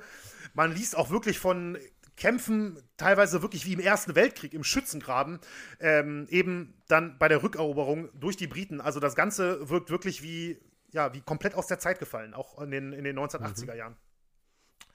Die Briten waren zwar in der Unterzahl, aber in Ausbildung und Ausrüstung den Argentiniern klar überlegen und ähm, ja, konnten die Falklandinseln zurückerobern am 14. Juni 1982, also genau 74 Tage nach der Invasion durch Argentinien, kapitulierten die argentinischen Truppen.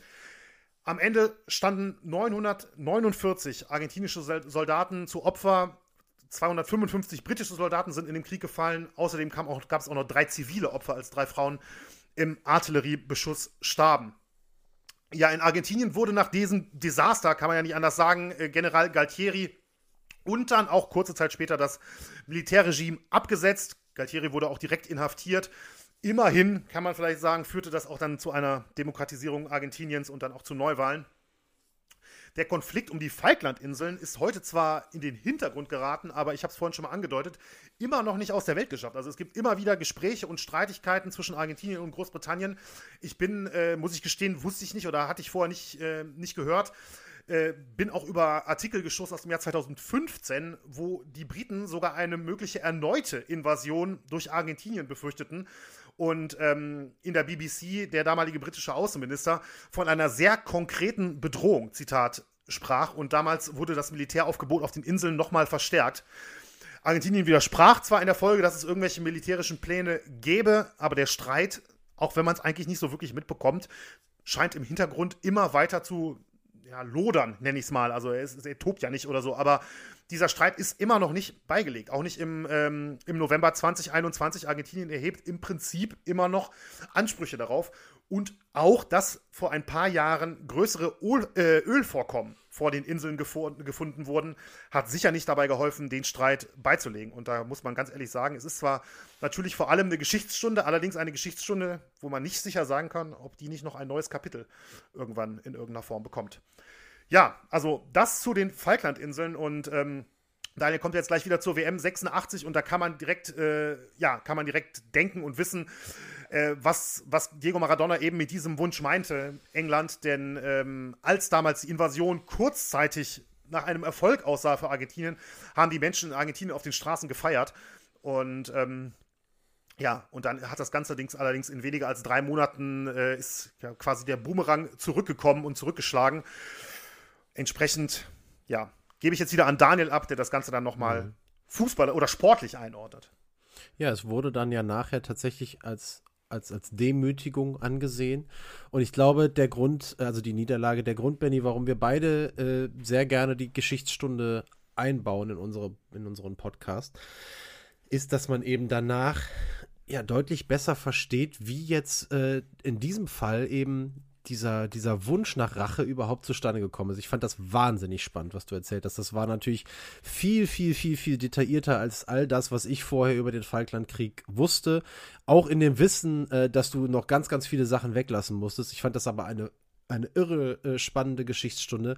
Und äh, auch mir wird jetzt noch mal klarer, warum dieser Wunsch nach Revanche auch vier Jahre nach dem Falklandkrieg bei den Argentiniern eben so ausgeprägt war. Weil das darf man ja nicht vergessen, es liegen da vier Jahre zwischen.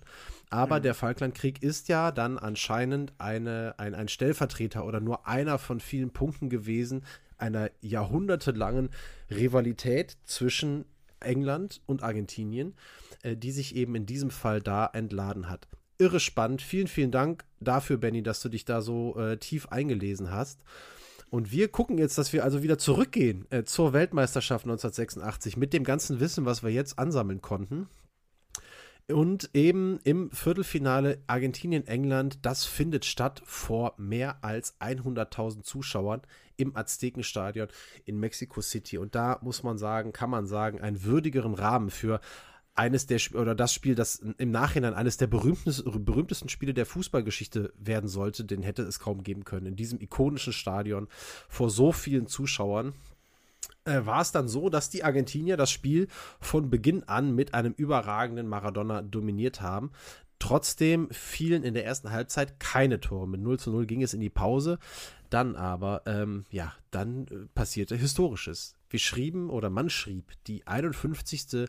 Spielminute als Diego Maradona im Mittelfeld drei Gegenspieler stehen ließ und Jorge Valdano, den eigentlich nach Maradona bekanntesten äh, argentinischen Spieler in dieser Truppe, äh, bediente an der Strafraumkante.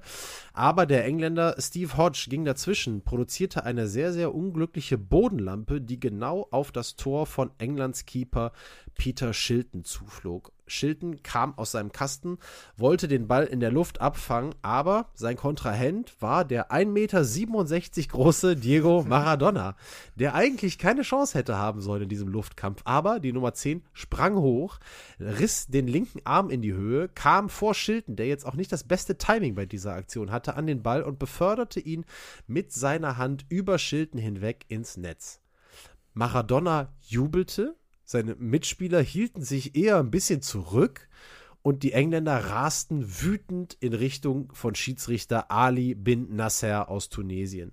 Aber dessen Pfeife blieb stumm. Der Treffer zählte und einer der größten Skandale der Fußballgeschichte war geboren. Zitat: Das war ein bisschen Maradonas Kopf und ein bisschen die Hand Gottes. Das sagte Maradona im Anschluss an das Spiel selbst. Und jetzt wisst ihr also auch, wie dieser Name Hand Gottes überhaupt zustande gekommen ist. Maradona hat es eben selbst so benannt. Und ähm, wahnsinnige Geschichte, die dieses Spiel noch weitergeschrieben hat, war die, dass dieser vielleicht umstrittenste Treffer der Fußballgeschichte nicht der einzige historische Treffer in diesem Spiel geblieben ist. Denn es dauerte sage und schreibe nur vier Minuten, und das macht dieses Spiel einfach noch wahnsinniger, als es ohnehin schon ist, bis Maradona den zweiten Treffer erzielt. Bei dem braucht er aber keine unerlaubten Hilfsmittel wie seine linke Hand.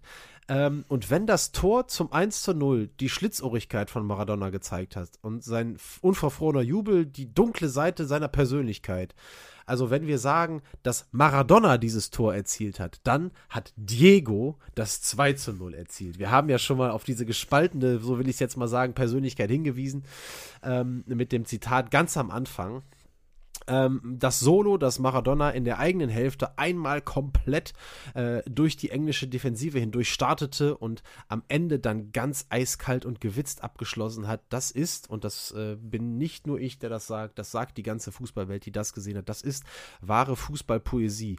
Und dieses Tor, das nur vier Minuten nach dem Tor, das umschrieben wird, mit die Hand Gottes gefallen ist, das ist offiziell zum Tor des Jahrhunderts gewählt worden. Und das ist unglaublich. Innerhalb unglaublich, von fünf ne? Minuten. Ja. Was da für eine Fußballgeschichte geschrieben wurde in diesem Spiel, das ist einfach, das ist unfassbar. Das kann, das kann, das, ich kann mir nicht vorstellen, dass es nochmal ein Spiel gibt, das zwei so wahnsinnige historische Momente ja. prägt, die unterschiedlicher kaum sein könnten. Und für beide war Diego Maradona verantwortlich. Also ja. wirklich der absolute Wahnsinn.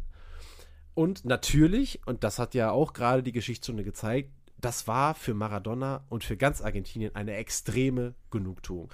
Vor dem Spiel, das könnt ihr euch vorstellen, ähm, eben gerade auch nachdem wir die Geschichtsstunde gehört haben, war der Falklandkrieg nochmal extrem thematisiert worden. Also diese kriegerische Auseinandersetzung der beiden Staaten. Und äh, die Argentinier waren dadurch eben nochmal an ihre bittere Niederlage erinnert worden. Und äh, es war eben das erste Aufeinandertreffen der beiden Länder auf einer solchen Bühne. Ja, das muss man sagen, nach mhm. vier Jahren. Also, das ist die, äh, nicht nur der Rahmen im Stadion selber mit über 100.000 Zuschauern, aber auch das riesengroße globale Interesse an einer Fußball-Weltmeisterschaft. Und diese beiden Mannschaften stehen sich gegenüber. Ähm, das war ein wahnsinniger, ein wahnsinniger Tag. Und ich habe gerade, das kommt gleich noch, bevor wir in die Diskussion übergehen ähm, ein paar Reaktionen gesammelt. Da gibt es äh, äh, unter anderem auch eine ganz interessante Reaktion des französischen Präsidenten Emmanuel Macron auf äh, dieses Tor. Da kann ich euch, da kommen wir dann gleich noch zu. Ähm, ja, dieser, die Hand Gottes, der Begriff, den Maradona selber ins Spiel gebracht hatte, ähm, er stand nicht dafür. Und das ist eine, äh, das, ich habe es tatsächlich auch gar nicht so verstanden. Ich habe aber gelesen, dass es sehr, sehr häufig so interpretiert wurde, dass Maradona sich selber als irgendwie göttlich bezeichnete. Ähm, ich habe es auch so gesehen und mittlerweile werden es viele so gesehen, dass es aber gar nicht das ist, sondern dass es eher als eine göttliche Hilfe hm. äh, ja. Rache zu nehmen für, äh, für die Niederlage im Falklandkrieg war äh, dass Gott irgendwie dafür gesorgt hat, dass Maradona im richtigen Moment seinen Arm hochhebt. Deswegen ist es die Hand Gottes und nicht, weil sich jetzt Maradona selbst als göttliches Wesen darstellen wollte. Ähm, das wurde, glaube ich, ähm, relativ oft auch anders interpretiert, ist aber aller Wahrscheinlichkeit nach ähm, so zu verstehen, wie ich es gerade, gesagt habe. Klar ist aber auch, dass äh, in England sehr, sehr viele Menschen, alle, Maradona das natürlich extrem übel genommen haben, aber ähm, auch die Art und Weise, wie das alles zustande gekommen ist und die Geschichte drumherum, außerhalb von England war es gar nicht so, dass, ähm, dass so lange über diesen Betrug geredet wurde, sondern es wurde teilweise eher auch in den Medien diese Gewitztheit, dieser Geistesblitz, wie auch immer, oder dieses böse, dieser bösartige Geistesblitz, wie man auch immer man das bezeichnen möchte, wurde hervorgehoben und äh, Maradona als Schlitzohr ähm, äh, gelobt eher. Und dementsprechend ähm, gab es gar nicht so viele negative Stimmen. Und dieses Zitat, was ich ganz am Anfang äh, genannt habe, dass Maradona gesagt hat, wer einen Räuber beklaut, dem wird 100 Jahre lang vergeben. Das steht nicht ganz zu Unrecht zu Beginn dieses Kapitels hier. Ja, ähm, puh, also, es war, es war der Wahnsinn. Dieses Spiel völlig zu Recht in die Historie eingegangen als eines der ja, wichtigsten, größten Fußballspiele der Geschichte.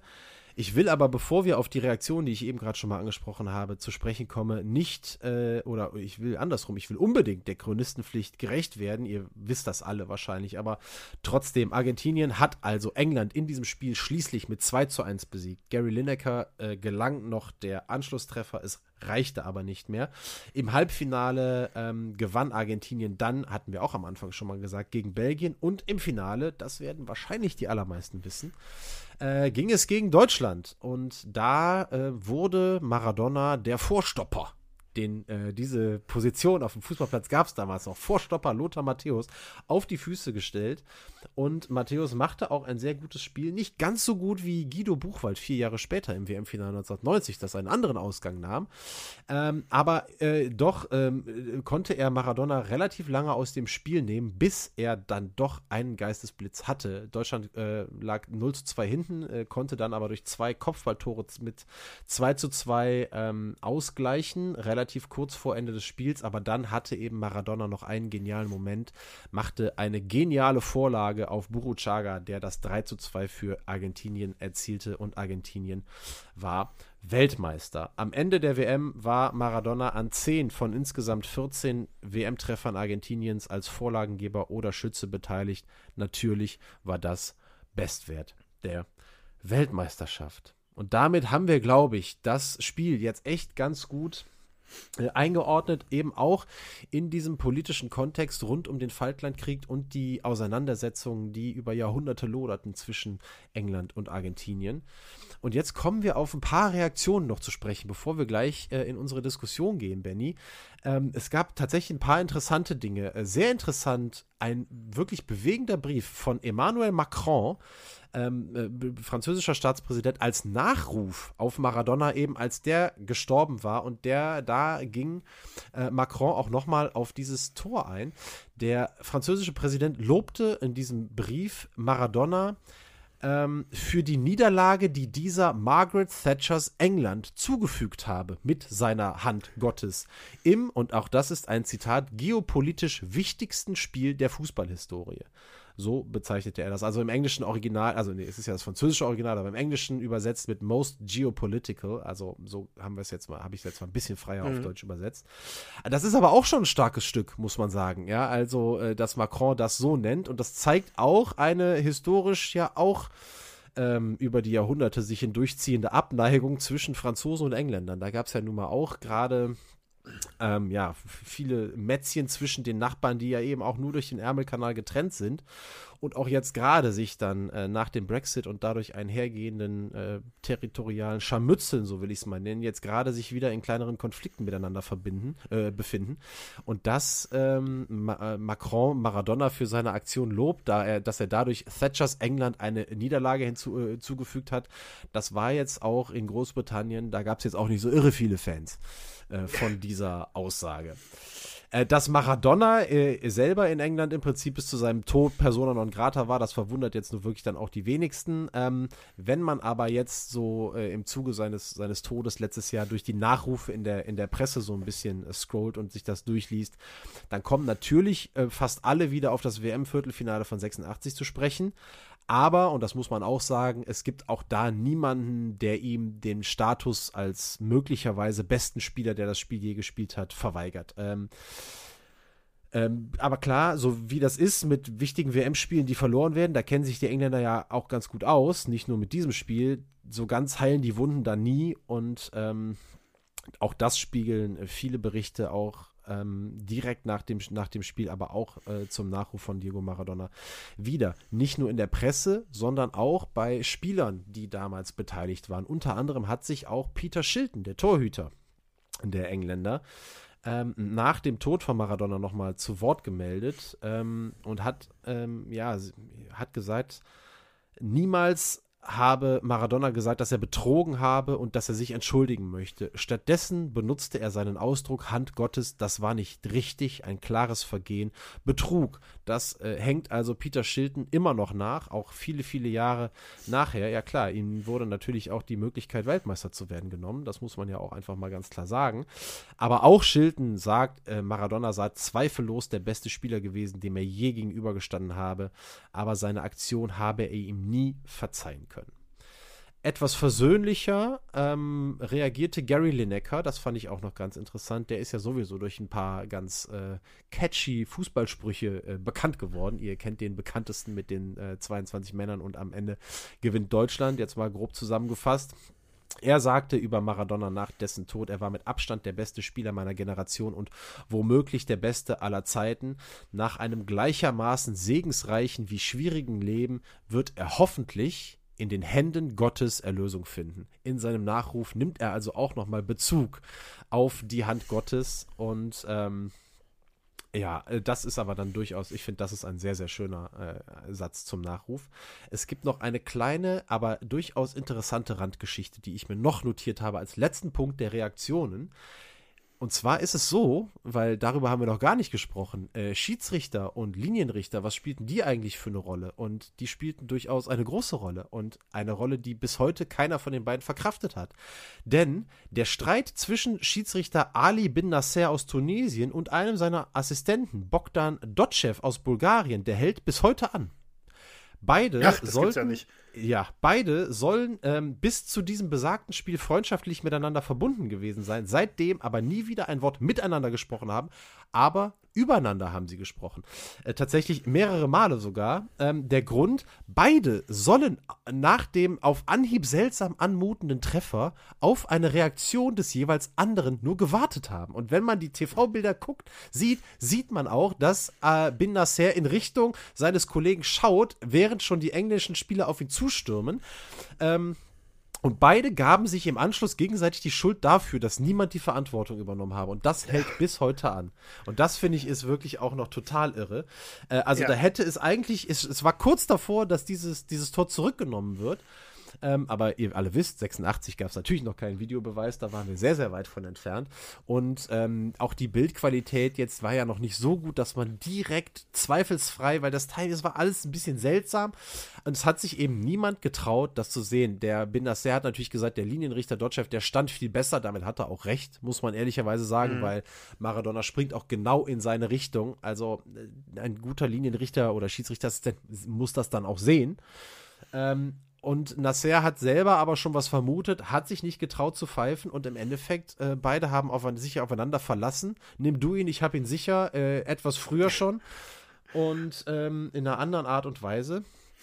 Und so ist dann am, am Ende die Pfeife stumm geblieben. Ja, und das haben sich die beiden bis heute nicht verziehen. So, damit verrückt. sind wir, ja, verrückt, absolut. Damit sind wir am Ende angelangt unserer Geschichte über Diego Maradona und die Hand Gottes. Und die Diskussionsfrage, die ich mir überlegt habe, Benny, ich habe sie am Anfang schon mal vorgestellt, sie hat tatsächlich auch noch ein bisschen einen aktuellen Anlass, weswegen ich gedacht habe, ich möchte gerne gerade auch mit dir darüber sprechen. Wir haben es schon mal gesagt, für die Neapolitaner war Maradona mehr als ein Mensch. Er war gottgleich teilweise. Und er spielte auch selber mit diesem Bild und dieser auch wusste, er ist ein Held. Und ich will diesen Begriff Heldenverehrung, den will ich jetzt mal mitnehmen, weil ich glaube, und das ist ja immer ganz interessant, äh, eine Basis für eine Diskussion, dass wir beide da unterschiedliche äh, Gedanken zu haben. Und das Stichwort, was ich jetzt dann gerne, oder was du dann vielleicht auch mit reinbringst, warum ich gedacht habe, dass es ein interessantes Thema werden würde, weil dein großer Held oder einer deiner großen Helden letzte Woche von der Bühne abgetreten ist. Und da geht es um Valentino Rossi. Und deswegen würde ich gerne mal mit dich jetzt fragen, Benny, Helden, Heldenverehrung im Sport, wie stehst du dazu? Kannst du es nachvollziehen, ähm, was auch mit Maradona passiert ist? Und wie ist dein persönlicher Take dazu, wie man sagt? Ja, also ähm, für mich persönlich ist es, also du hast es ja gerade gesagt, ne, mit Valentino Rossi, das war so, ich hatte dir geschrieben, so der letzte, der letzte Held meiner Kindheit im Prinzip, mhm. ähm, ist abgetreten am, am, jetzt aus der Sicht jetzt vom 21. November 21, wo die Folge rauskommt, vor einer Woche, also am 14. Ähm, November 21. Und ähm, das hat, ich, ich muss ganz ehrlich sagen, ich habe mich an dem, also ich meine, Rossi, für die, die es nicht wissen, Motorrad-Weltmeisterschaft, also MotoGP, ähm, Motorradrennfahrer, neunfacher Weltmeister seit 1996. Ähm, in dem Zirkus hat er sein Debüt gegeben. Jetzt mit 42 Jahren hat er, hat er seine Karriere beendet. Und ähm, ja, hat mich halt im Prinzip den größten Teil meines Lebens begleitet, weil ich halt einfach schon äh, in meiner Kindheit und Jugend die Motorrad-Weltmeisterschaft verfolgt habe und ähm, schon ja im Prinzip als Kind äh, Rossi-Fan geworden bin. Mit 16 Jahren war mein erstes eigenes Gefährt ein äh, Honda-Roller in der Valentino Rossi-Edition mit einer 46 vorne, die Honda damals rausgebracht hat, als er bei denen äh, gefahren ist. Das war mein erstes eigenes Fahrzeug im Prinzip, ja. Was ich leider nicht mehr habe. Das tut mir äh, heute äh, doch sehr leid, dass wir den nicht einfach irgendwo in der Garage haben stehen lassen, als ich dann mhm. aufs Auto umgestiegen bin, aus äh, diversen Gründen, die sicherlich viele nachvollziehen können. Ähm, aber das sind so Erinnerungen, ja, wenn jemand so das ganze Leben einen, einen im Prinzip begleitet, äh, muss ich auch ganz ehrlich sagen, als es jetzt zu Ende war, habe ich mich, ich habe mich, glaube ich, vorher noch nie so alt gefühlt, weil, weil so, so ein, mhm. so wie, so das mhm. letzte Kapitel, was, was in der Kindheit losging, geschlossen wurde, ne? Und, ähm, ja, und Heldenverehrung hat äh, Valentino Rossi im Motorsport ähm, Absolut ist, sie, ist die ihm zuteil geworden. Ich habe dir ja diverse Sachen geschrieben. In Valencia hat man seinen Konterfei an die Wand gemalt. Ronaldo, also der echte, würden einige sagen. Ähm, der brasilianische Ronaldo war, war vor Ort. Äh, bei, bei dem Rennen, nach dem Rennen gab es Videobotschaften von Tom Cruise, Keanu Reeves, Roger Federer, Rafael Nadal, also aus Sport und, und äh, Unterhaltung im Prinzip. Ähm, und er hat, er wurde Mr. MotoGP genannt. Er hat unzählige Menschen äh, an die Motorradstrecken und vor die Fernseher geholt. Und Diego Maradona hat das Ganze im Fußball äh, geschafft in den 80er Jahren, also in einem Sport, der natürlich weltweit noch viele, viele, viele Menschen mehr äh, begeistert. Ne? Und die Heldenverehrung in Napoli ähm, wie gesagt, die ist bis heute, ähm, bis heute zu spüren. Ne? Nur mal eine kleine, falls mir gerade so spontan einfällt. Ich war mal in meiner, ähm, in meiner Zeit, äh, in, in meiner Jugend, als ich mit meiner damaligen Fußballmannschaft, keine Ahnung, was das gewesen sein wird, C-Jugend, B-Jugend, was auch immer, äh, D-Jugend vielleicht, ähm, waren wir mal irgendwie auf Mannschaftsfahrt in, in, in Italien irgendwo, in, ich, das war sogar in Norditalien irgendwo, es war keine besonders weite Fahrt mit dem Bus damals verhältnismäßig.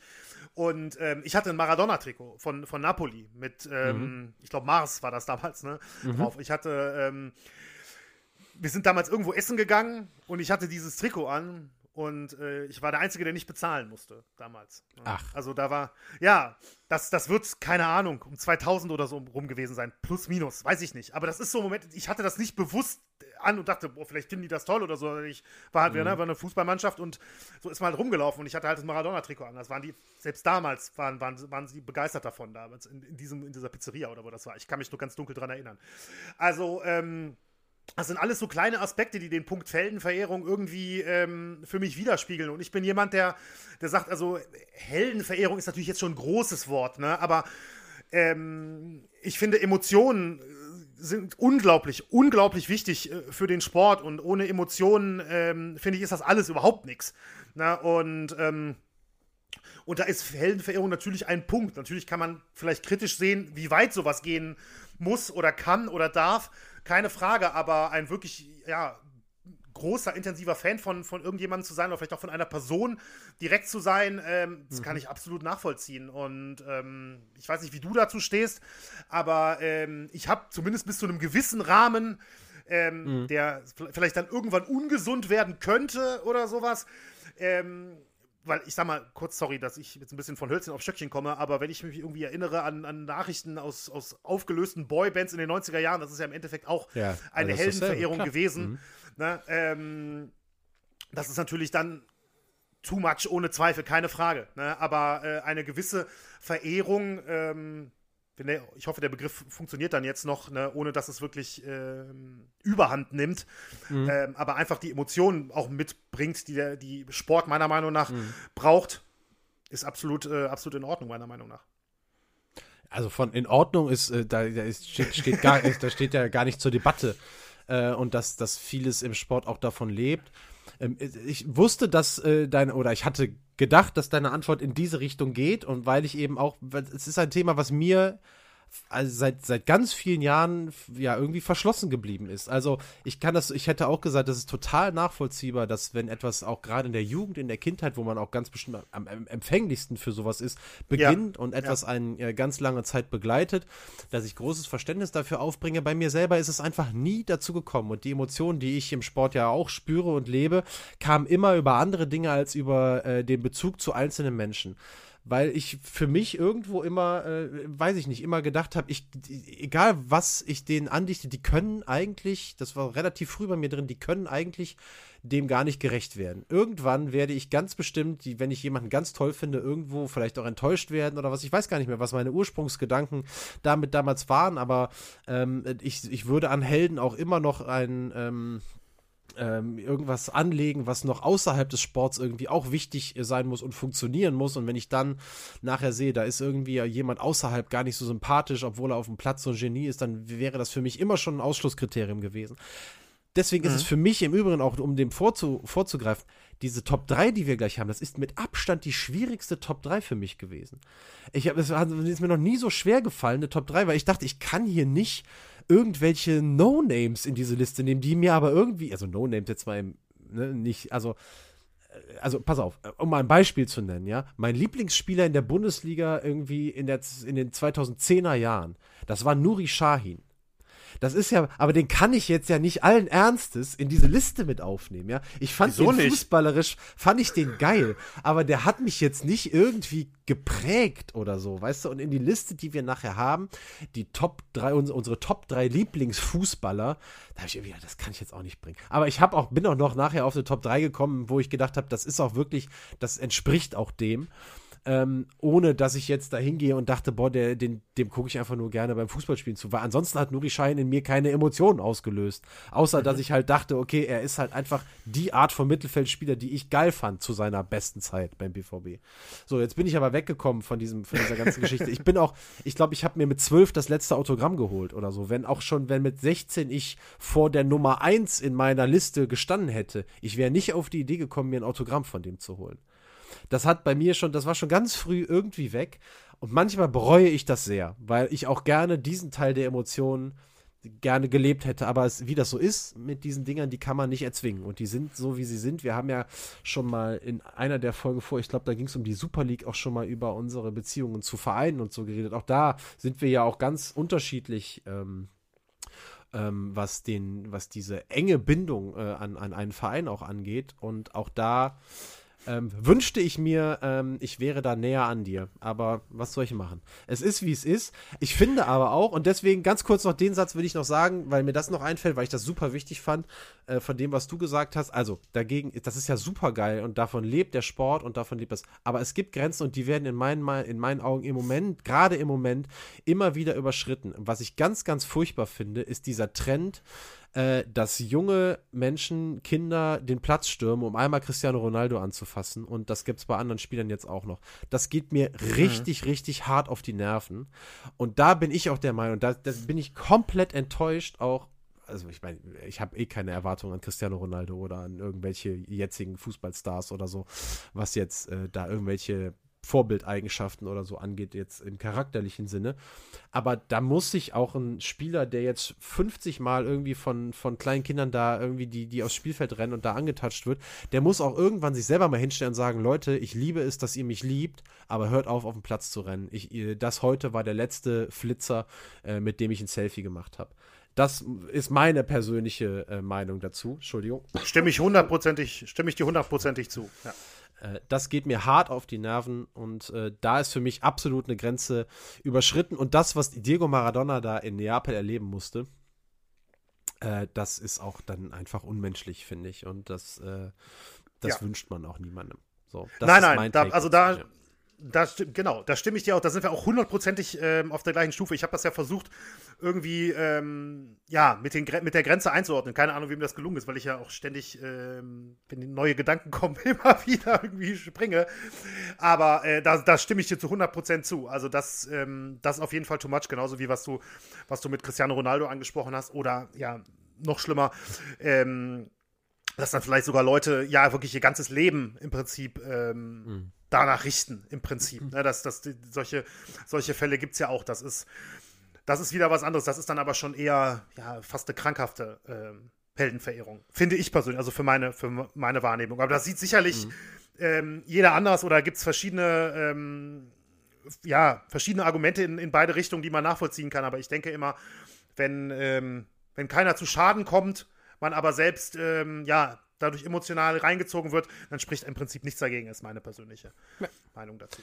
Ich kann es total nachvollziehen. An dieser Stelle noch einmal, ähm, weil ihr merkt auch, das ist ein Thema, das wir beide, äh, da haben wir uns beide auch Gedanken zugemacht und das ist ein sehr interessantes Thema für uns. Nochmal die Bitte, wie steht ihr dazu und wer sind eure Helden, wenn ihr welche habt? Schreibt uns das. Ich fände es irre spannend, da mal was zu, zu lesen, wie ihr das seht ähm, weil ich das auch ganz cool finde, wenn man zu diesem Thema verschiedene Meinungen mal zusammensammeln kann. Das dazu schattenseite.podcast.gmail.com.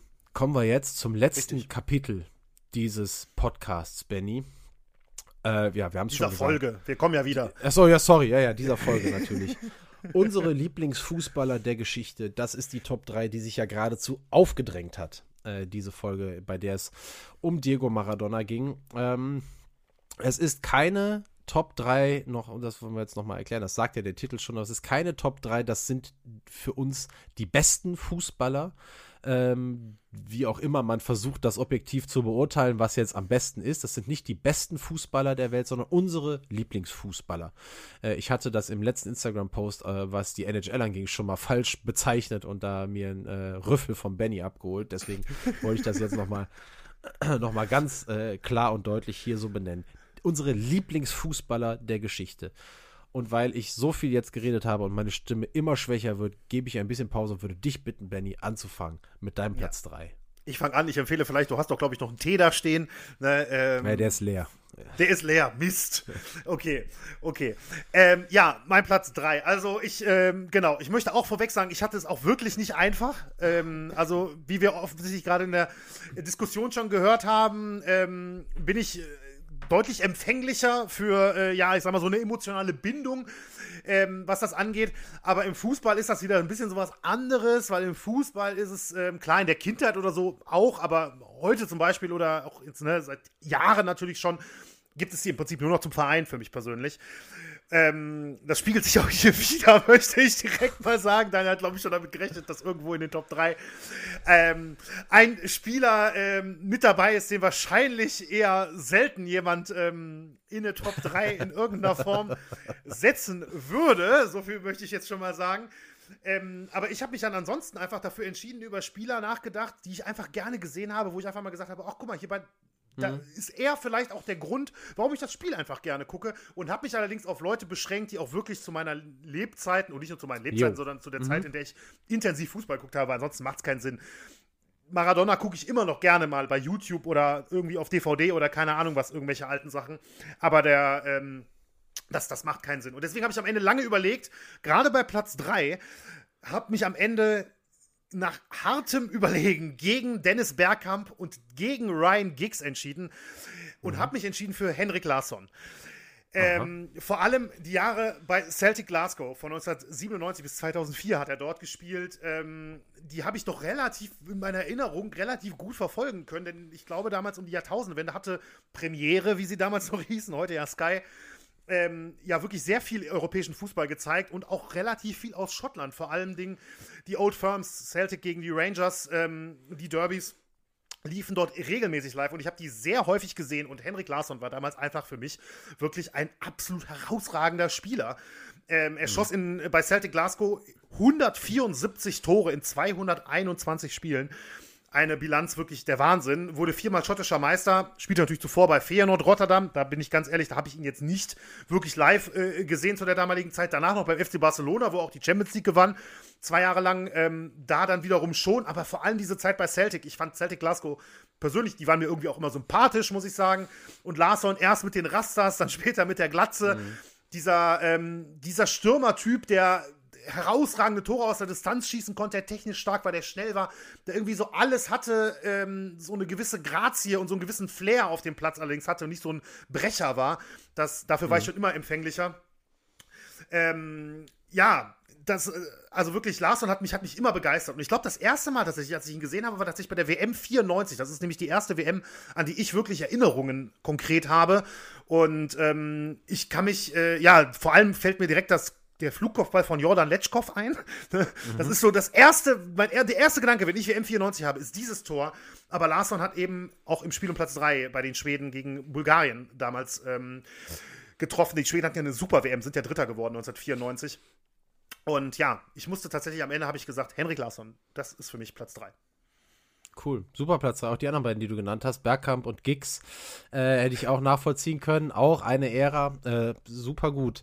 Mein Platz 3 ist auch der Platz, der mir am schwierigsten fiel. Und ich habe genau die Herangehensweise ähm, gewählt, die du auch gewählt hast. Und ich habe mich dann einfach gefragt, wem habe ich eigentlich gerne zugeguckt beim, beim Fußballspielen? Ja. Und wegen wem habe ich vielleicht auch einfach mal eingeschaltet, so wo ich wusste, den will ich spielen sehen.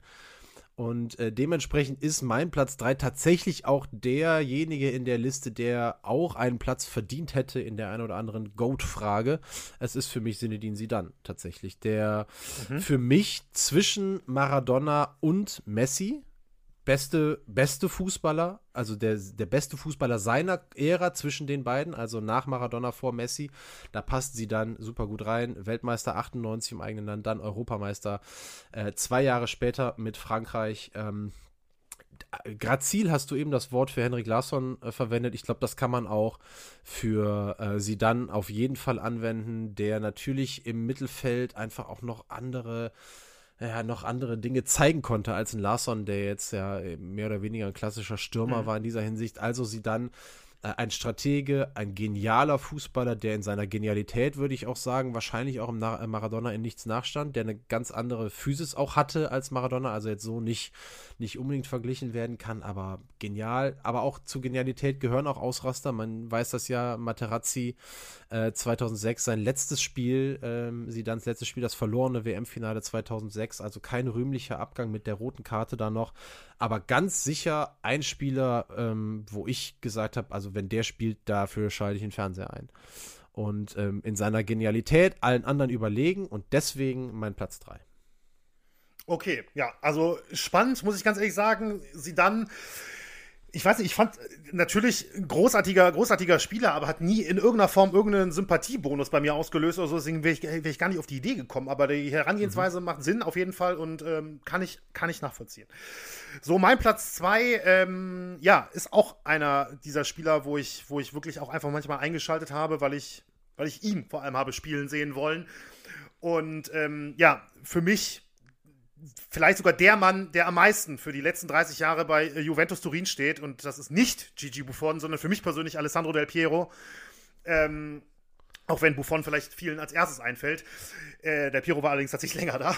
Spielte von 1993 bis 2012 bei Juve, machte in 513 Partien 208 Tore, war ja so eigentlich also war ja kein klassischer Stürmer, auch wenn das in manchen Spielen war, sondern eher der, der offensive Mittelfeldspieler, eher der so ein bisschen klassischer Zehner.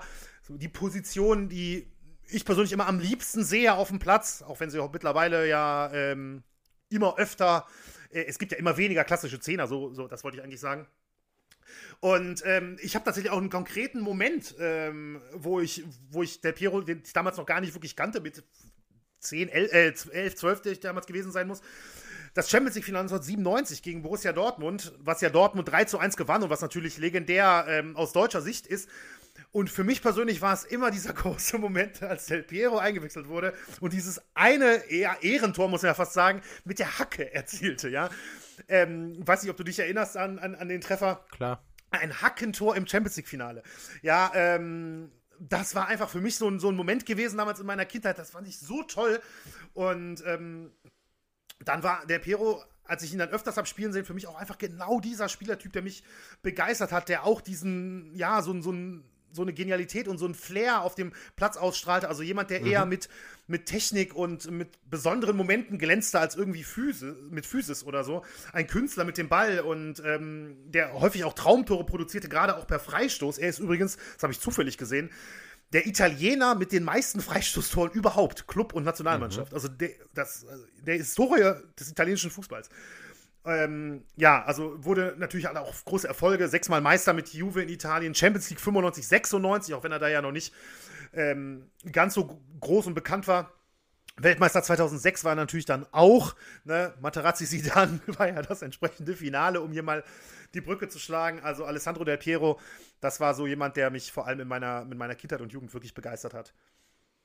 Hm.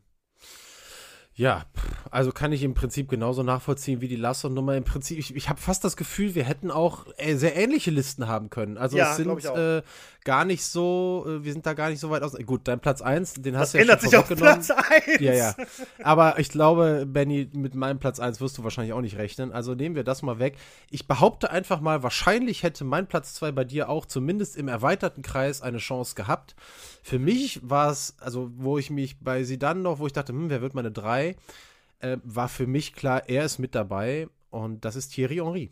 Ähm, auch ein Franzose, die Generation von Zidane hat die, genau die, dieselben Erfolge gefeiert und war aber eben bei Arsenal ein der Grund, warum ich diesen Verein damals so wahnsinnig toll fand. In der Zeit, als sie die Invincibles waren, mit Henri, als Arsene Wenger der Trainer war, als sie ähm, ja, eine Saison in der Premier League ohne Niederlage bestritten, ist er derjenige, der herausgestochen ist oder war er derjenige, hm. der herausgestochen ist alle in unserer Liste, glaube ich, da kann man das Wort Genialität für mit verbinden. Er war jetzt, weil sie dann eben da war, nicht der beste vielleicht französische Spieler, aber er war der coolste. Also das kann man, glaube ich, sagen. Thierry Henry war für mich der coolste Fußballer zu dieser Zeit. Und das, was der gemacht hat, ähm, also in den, in den, in den Ende 90er, vor allem dann in den Nullerjahren, was der gemacht hat, war einfach irre. Äh, ein wahnsinniger Speed, ein super Torabschluss, dann damals in Highbury, das, die Heimspielstätte von Arsenal, das war ja noch viel geiler als jetzt das Emirates. Das war ja auch direkt, äh, wer schon mal da war, der weiß es ja auch in dieses Wohngebiet reingebaut. Du siehst im Hintergrund die Häuser und die Leute äh, immer wieder ekstatisch, wenn Henri da ein Tor gemacht hat und das war ja nun mal oft der Fall. Dann hat er ja, nachdem er dann noch mal irgendwann in die USA gegangen ist zum Ende seiner Karriere, ist noch mal wiedergekommen ja. für ein kurzes, für ein kurzes Comeback, ist eingewechselt worden und hat direkt wieder ein Tor erzielt. Was für eine unfassbare Legende dieser Mann einfach nur ist.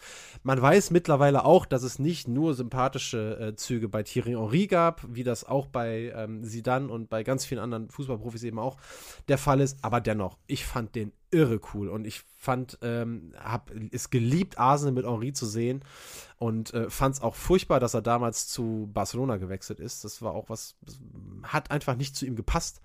Ähm, aber äh, einfach äh, der Fußballer, den ich einfach am coolsten fand. Den Begriff äh, muss ich jetzt nochmal benennen. Deswegen mein Platz 2. So, Benny, welche Vereinslegende von Fortuna Düsseldorf. Sorry, du wolltest gerade sagen, du kannst es auch nachvollziehen, ne? Aber ich bin ja, so ich gespannt grade, auf deinen Platz 1. Ja, die.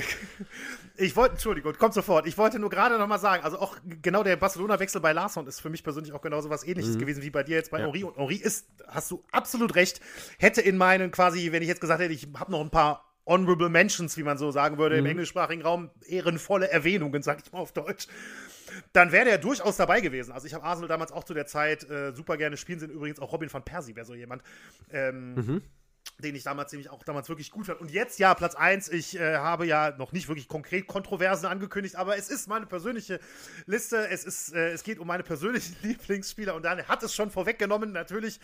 Ähm, ja, es geht um einen Mann, der ähm, ein Großteil seiner Karriere rot-weiß äh, getragen hat und das ähm, bei Fortuna Düsseldorf meinem Herzensverein und ich weiß auch, dass es sicherlich einige äh, oder ein paar gibt auf jeden Fall, die gerade zuhören und die sich sehr darüber freuen, dass, ähm, dass ich das jetzt hier gerade nochmal hervorhebe. Und es ist tatsächlich ein Innenverteidiger. Ja, ich finde sowieso, dass Verteidiger in solchen Bereichen viel zu selten gewürdigt werden. Ähm, aber wenn ich habe mal wirklich überlegt, wer ist denn so überhaupt, wenn ich wirklich sagen könnte, also ich habe nicht wirklich Lieblingsspieler normalerweise, ja, bei Fortuna. Ne? Dafür mhm. reden sie mich auch, regen sie mich auch viel zu oft auf. Aber ähm, es gibt einen Mann, der von 2006 bis 2013 ähm, bei uns, sage ich mal, gespielt hat, in die zweite Liga aufgestiegen ist und in die Bundesliga mit Fortuna Düsseldorf aufgestiegen ist und das ist Jens Langeneke. Ja, Innenverteidiger, unter anderem vorher bei Rot-Weiß Oberhausen, dem VfL Osnabrück und Rot-Weiß Aalen gespielt. Also ähm, auch Vereine, die nicht so häufig Erwähnung bei Schattenseiten finden. Dann, wie gesagt, von 2006 bis 2013 bei Fortuna Düsseldorf in 216 Spielen als Innenverteidiger 32 Tore erzielt. Ich finde, das ist durchaus ähm, das ist eine stark, Erwähnung ja. wert. War sogar in der Saison 2010, 2011. Man kann jetzt überlegen, was das für über die Offensive aussagt. Mit acht Saisontoren der beste Torschütze. Und ich habe es schon gesagt, ähm, in die zweite Liga aufgestiegen 2008, 2009 und in die Bundesliga 2011, 2012. Also einer der ähm, der Spieler, die den Weg von der dritten bis in die erste Liga mitgemacht haben. Andreas Lumpi Lamberts, den Daniel vielleicht hier erwartet hat, hat es ja sogar aus der vierten Fast, ja. geschafft bei Fortuna. Ne, aber Langeneke hat mich immer begeistert. Als Abwehrchef ähm, war er halt ja maßgeblich daran beteiligt, dass die Fortuna in der Bundesliga-Saison 12-13 ähm, die ersten fünf Spiele ohne Gegentor blieb das ist, finde ich, äh, als ich das heute nochmal äh, mir nochmal durch den Kopf gehen habe lassen, wie besonders es eigentlich ist, als Aufsteiger, fünf Spiele, die ersten fünf Spiele ohne Gegentor zu bleiben. Und, und das für einen Mann mit 34 Jahren damals und ohne Bundesliga-Erfahrung. Und es war einfach dieses Stellungsspiel. Ich habe es gibt kein, ich glaube, es gibt keinen Spieler, den ich so, hab, so oft habe spielen sehen, vor allem in der Abwehr, wo ich beruhigt war, egal wer der Gegner war, wenn er in der Nähe des Balls war, weil einfach dieses Stellungsspiel so überragend war. Und er hat vor allem jeden Nebenmann in der Innenverteidigung besser gemacht. Und das waren Hamza Chaki unter anderem, der vielleicht nicht so bekannt ist, aber Bamba Anderson und Asani Lukimia haben sicherlich einige schon mal gehört. Die haben ja danach Bundesliga gespielt, unter anderem ähm, bei, oder was heißt unter vor allem bei Werder Bremen, Lukimia und äh, Anderson bei, bei Eintracht Frankfurt. Ja, die sind im Prinzip meiner Meinung nach äh, bei Langeneke in die Ausbildung gegangen, als, mhm. äh, als Nebenmänner bei ihm in der Innenverteidigung. Und er ist heute Trainer der U17 äh, bei der Fortuna. Äh, für mich ein überragender Typ der ähm, auch jemand war, der ähm, auch nach einem nach Spiel, was vielleicht nicht so gut gelaufen ist, ähm, sich nie irgendwie vor Ausreden zurückgezogen hat, sondern sich auch ähm, ja kritischen Fragen gestellt hat, auch den Fans gestellt hat und sowas. Das ist natürlich jetzt in dem Fall für mich auch ein, ein Faktor, der da mit, mit reinspielt. Und ich muss wirklich sagen, ich glaube, in meiner äh, aktiven Fortuna-Fanzeit, ähm, die natürlich schon sehr lange zurückgeht, seit ich sehr klein bin, ähm, ist er tatsächlich der Spieler, den ich als Lieblingsspieler bezeichnen würde. Das ist, wie gesagt, sehr persönlich und ich weiß, wenn, dass das Kontroversen auslösen könnte. Aber so ist es nun. Es löst gar keine Kontroversen aus, Benny. Du wirst völlig zu Recht von äh, der Fortuna-Fanbasis, die auch bei Schattenseiten am Start ist, dafür gefeiert. Und ich glaube auch von äh, vielen anderen, die eben einen Herzensverein haben und die da so äh, intensiv mit dabei sind, die das einfach nachvollziehen können, dass ein äh, bestimmter Spieler aus dem eigenen Verein halt extrem im Gedächtnis auf so positive Art und Weise geblieben ist. Ich bin froh, dass ich den Spieler kenne. Das ist äh, auf jeden Fall, ja, das, das, wäre jetzt, ja. das wäre jetzt blöd gewesen, wenn deine Nummer eins jemand ist, von dem ich noch nie gehört habe. Von daher bin ich, bin ich glücklich. Ähm, ähm, ich, ich sage jetzt mal, du hast ihn sicherlich ein bisschen auch durch die Vereinsbrille bewertet, aber das ja, ist auch vollkommen, voll, vollkommen in Ordnung. Und nee, finde ich, äh, finde ich super. Ich wünsche mir sogar, äh, ehrlich gesagt, dass hier irgendjemand auf die Idee kommt, der vielleicht Jens Langenecke kennt, der ihm dieses, diese kleine Würdigung äh, irgendwie mal zuspielt. Das sollte er hören, finde ich. Also das wird er wahrscheinlich auch nicht allzu oft mitbekommen. Ja, ich hatte in der Bundesliga gut. nach den fünf äh, Spielen ohne Gegentor, da habe ich tatsächlich gedacht, warum dann ruft der Yogi endlich mal an für die Innenverteidigung. ja, ja, das, also jetzt, wo ich das so gehört habe, frage ich mich auch, warum der Yogi nicht angerufen hat, muss ich ehrlicherweise sagen. Ja, man Nein, ist ja trotzdem 2014 super. Weltmeister geworden, alles gut. Ja. Nee, super. Äh, ja. ja. und auch, auch gespannt, interessant. Daniel. Ja, ganz ehrlich, ich finde, das, äh, das spiegelt so wirklich so unsere zwei unterschiedlichen Beziehungen zum Fußball vielleicht wieder. Deine Nummer eins, die äh, auf deine Leidenschaft oder von deiner Leidenschaft Fortuna so geprägt ist und meine Nummer eins, die von meiner Leidenschaft geprägt ist, die mich, auch wenn das jetzt für mich mittlerweile schon wirklich auch einige Zeit zurückliegt, aber das ist mir jetzt auch noch mal so bewusst geworden. Selber Fußball zu spielen war in einem ganz großen Zeitraum in meinem Leben mit das Wichtigste für mich. So, und auch wenn ich jetzt mit, mit 35, äh, ich habe mit 31 aufgehört, Fußball zu spielen. Ich habe mal mit drei angefangen und ich habe äh, komplett äh, diese 28 Jahre durchgespielt. Und es gab eben eine sehr, sehr große äh, oder eine sehr, sehr prägende Phase auch äh, so in meinen späten Teenagerjahren äh, bis so Mitte 20, wo, wo der Fußball für mich eine extrem hohe Bedeutung hatte und das selber spielen. Und da gibt es tatsächlich, ich war Torwart und da gibt es einen Menschen, eine Person, die mich einfach insofern beeinflusst hat, als dass ich kann gar nicht glauben, dass ich das wirklich sage, ja, aber äh, dass diese Person bei mir auf Platz 1 ist, weil als Person habe ich noch nicht mal so viel mit dem und erst recht jetzt nicht in seiner neuen Funktion. Ähm, aber damals war das Motivation für mich, das war Ritual. Sonntags vor dem Spiel habe ich mir die besten Paraden jede Woche die besten Paraden auf YouTube von Oliver Kahn angeguckt, um mich heiß zu machen für das Spiel.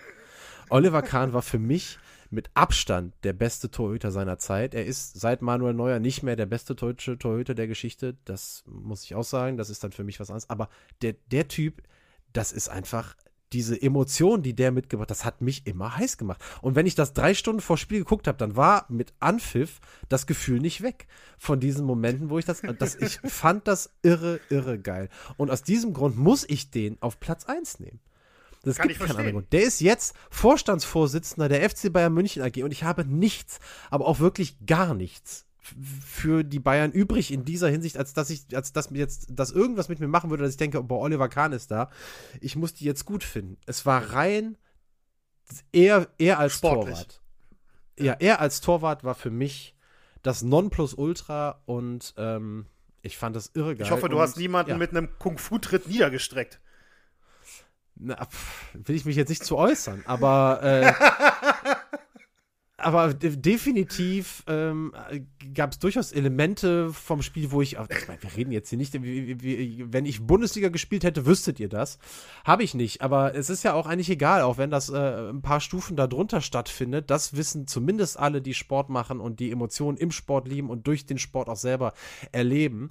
Ähm, es gibt keine keine Freudensunterschiede, als wenn, behaupte ich, als wenn man, wenn man ein Bundesliga-Tor erzielt oder wenn man in der Landesliga oder Bezirksliga einen wichtigen Treffer erzielt. Die Emotionen, die, ja, oder einen Elfmeter hält in, in, im Fall des, die Emotionen, ja. die sind, es gibt keinen Unterschied. Gibt es einfach nicht. Das ist ja das Geile an Sport, deswegen lieben das auch alle äh, so sehr und können das alles so nachvollziehen. Das ist eins der großen Erfolgsgeheimnisse. Und äh, ja, ich kann das gar nicht glauben, Benny. Äh, auch als ich das gesagt habe, ich dachte, es kann jetzt nicht sein, dass das jetzt meine Nummer eins ist, aber es ist halt so. Was soll ich machen? Ne? Also es ist äh, deutlich mehr äh, näher an der Wahrheit dran, was die Emotionen, die das ausgelöst haben, wofür das auch für mich in meinem Leben jetzt gesorgt hat, als wenn ich jetzt Nuri Shahin dahingesetzt hätte. Aber Jens Langeneck und Oliver sich ja Kahn, auch nicht aus, ne? Sucht nee, man sich ja auch nicht aus. aus. Das ist ja, das ist ja irgendwie ein Moment oder irgendeine Initialzündung, ähm, muss das ja in irgendeiner Form dann bewegen. Und das war halt bei dir dann jetzt aus sportlicher Sicht so, dass dir ähm, ja, Oliver Kahn dann viel gegeben hat im Endeffekt. So muss man das ja, ja sagen. Kann man das sagen, tatsächlich. Ja, ist so. Und auch, also das war das nächste, was, ähm, was äh, ich einem Vorbild hatte, muss ich sagen. Also in, je, in, jeglich, in, jeglicher Hinsicht. Da kam Oliver Kahn dem am nächsten dran, wenn man es wirklich auf diese, äh, auf diese sportliche Geschichte runterbricht. Puh. Interessant, so. faszinierend. Ja, ja, faszinierend. Also zweimal also eine Nummer eins, die, wo man ja, wahrscheinlich äh, beim längeren Raten auch nicht, nicht drauf kommen würde. Und also ich, ich schön, ich, dass ich es beides dabei. keine Stürmer ja. sind. Ja, und auch kein, aber das habe ich auch nicht erwartet. Weder Cristiano Ronaldo noch Lionel Messi oder sonstige ja, äh, äh, Jungs tauchen da in der das Liste auf. Das für. war das war jetzt auch nicht zu erwarten, ja. Äh, ich bleibe dabei, es lohnt sich nicht, meine Würdigung Oliver Kahn vorzuspielen. Ich bleibe aber auch dabei, dass es sich lohnt, deine Würdigung irgendwann Jens Langenecke vorzuspielen. Ich hoffe, irgendwie äh, machen wir das, sonst kümmere ich mich darum. Das äh, muss der Mann hören. So, Benny, ähm, das, das ist es fast. Ich habe aber tatsächlich noch eine äh, Frage mir zum Schluss notiert. Ich will gar nicht lange darauf eingehen, weil ich weiß nicht, vielleicht hast du auch keine Antwort. Ähm, Wer ist der Goat? Der Fußball-Goat? Wir müssen noch mal oh die Gott, Folge jetzt ab. Damit kommst du jetzt um die Ecke. Damit komme ich jetzt. Und ich will nur, weißt du, was ich mir aufgeschrieben habe? War die Hand Gottes vielleicht sogar auch die Hand Goats? ja, das so, ist, ist Maradona der beste Spieler der Geschichte, Benny? Ja, meiner Meinung nach ja. Ja, ne, also, da gibt's aber für mich, also ich, ich, also ich fange da gar keine Diskussion mit dir an, aber das sieht natürlich ja. wieder, sehen viele andere. Viele Jüngere sagen Messi, es gibt wieder andere, die sagen Ronaldo, also Cristiano Ronaldo. Dann gibt es sicherlich viele, viele, viele, die sagen Pelé. Ne, ähm, also was für mich zumindest gegen, ich will das jetzt auch nicht ausatmen lassen. Du, du weißt genau, du hast mich jetzt aber auch getriggert. Ähm, ja. Aber was jetzt zum Beispiel für mich gegen Messi oder Ronaldo spricht, ähm, ist einfach, ähm, also wenn ich in der Diskussion sein will, tut mir leid, da muss ich aber auch bei einer Fußball-Weltmeisterschaft ein, äh, ein großes Turnier gespielt haben, meiner Meinung nach. Ich finde, ganz ehrlich, ich finde das eine Voraussetzung dafür. Gewonnen der haben. größte, also. bitte? Gewonnen, ein großes Turnier gewonnen haben ja, gewonnen haben oder zumindest, also ich meine, selbst nicht gewonnen, ist ja jetzt nicht so, als hätte Messi 2014 ein Riesenturnier gespielt und wäre im Finale ja, ja. kläglich gescheitert, tragisch gescheitert oder so. Ne? Ähm, als Beispiel jetzt nur. Also ja, sollte man, finde ich schon, dass man, dass man da ähm, irgendwie was vorzuweisen haben muss in dem Bereich. Und ähm, ja, es ist also, ich, also das, ist, das artet total aus. Du kannst doch jetzt so eine Frage nee, komm, stellen. Also, äh, ist ja gut. Äh, Maradona ist deine Antwort. Finde ich ja auch, finde ich auch in Ordnung. Und ich sage dir, ich sage dir, ich gehe jetzt mit. Ich gehe mit mit Maradona in dem Wissen oder in dem nicht in dem Wissen, in dem Glauben, dass wenn wir eine Folge über Pelé gemacht hätten und ich mich so intensiv mit Pelé beschäftigt hätte, es gut möglich ist, dass ich nachher gesagt hätte, Pelé war der Größte. Gleiches gilt für sie dann und eventuell gilt ja, vielleicht würde es sogar für Messi gelten. Wahrscheinlich nicht, aber wer weiß. Worauf ich hinaus will, ist, ähm, das ist sehr davon bestimmt, was weiß man über die, was hat man mitbekommen und in diesem Fall jetzt, Klar. was hat man auch nochmal nacherlebt und nachgelesen. Ähm, und so äh, muss ich, oder jetzt auch für Spielszenen gesehen, das muss man ja auch sagen, weil Maradona mit seinem Fußball ist ja immer noch ein Leckerbissen. Das äh, kann man jetzt bei einigen früheren Größen, das ist, ist es halt anders. Mhm. Aber ja, Gut, wir einigen uns jetzt vorläufig mal darauf, dass Maradona der größte ist oder war und äh, ja, harren der Dinge, die da kommen. Äh, wir haben ein paar Pausen gehabt zwischendurch, Benny. Hier steht jetzt 1,50. Ich glaube, wir, wir, können vielleicht knapp 20 Minuten abziehen. Sind wir bei anderthalb Stunden ungefähr. Wer weiß, wir werden es sehen. Es waren 90 Minuten Fußball, äh, wie Emotionen wie bei 90 Minuten Fußball, das wollte ich sagen. Äh, es war sehr schön mit dir. Dankeschön. Äh, dass du zugehört hast, einen äh, großen Teil und dass du vor allem diese geile Geschichtsstunde noch ausgepackt hast, die fand ich auch irre. Vielen, vielen Dank. Danke dir, Daniel. Das hat mir wirklich äh, gut gefallen. Ja, gut. Wir äh, kehren in zwei Wochen wieder zurück und äh, ich möchte natürlich wie immer im Vorfeld noch nicht Stimmt zu viel nicht, verraten. Wir kehren, wir kehren sogar nächste Woche zurück. Also wir kehren, wir kehren, wir kehren in zwei Wochen mit der regulären Folge zurück. Darauf wolltest du hinaus, ja. Darauf wollte ich hinaus.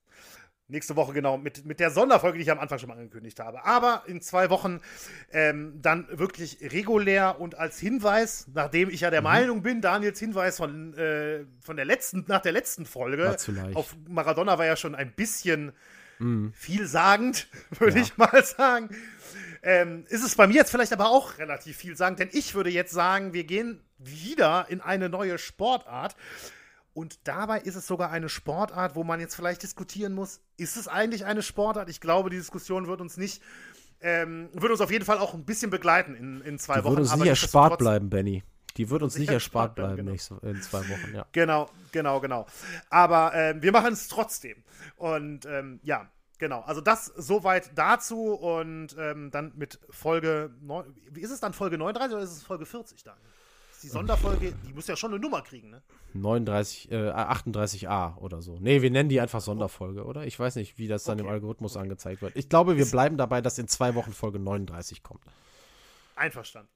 Gut, also jetzt nochmal von meiner Seite auch vielen, vielen Dank fürs Zuhören. Vielen Dank, Daniel, ähm, fürs Vorbereiten von Diego Maradona. Es war sicherlich kein einfaches Thema, vor allem beim Aussieben der unendlichen Informationen gefühlt.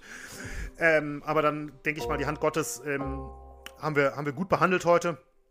Wenn ihr äh, euch bei uns melden wollt, wie Daniel gesagt hat, schattenseiten.podcast.gmail.com. Die Frage zur Heldenverehrung auf jeden Fall gerne. Folgt uns in den sozialen Medien bei Instagram. Ähm, immer gerne. Und ansonsten war es das von meiner Seite. Vielen Dank. Bis zum nächsten Mal. Tschö.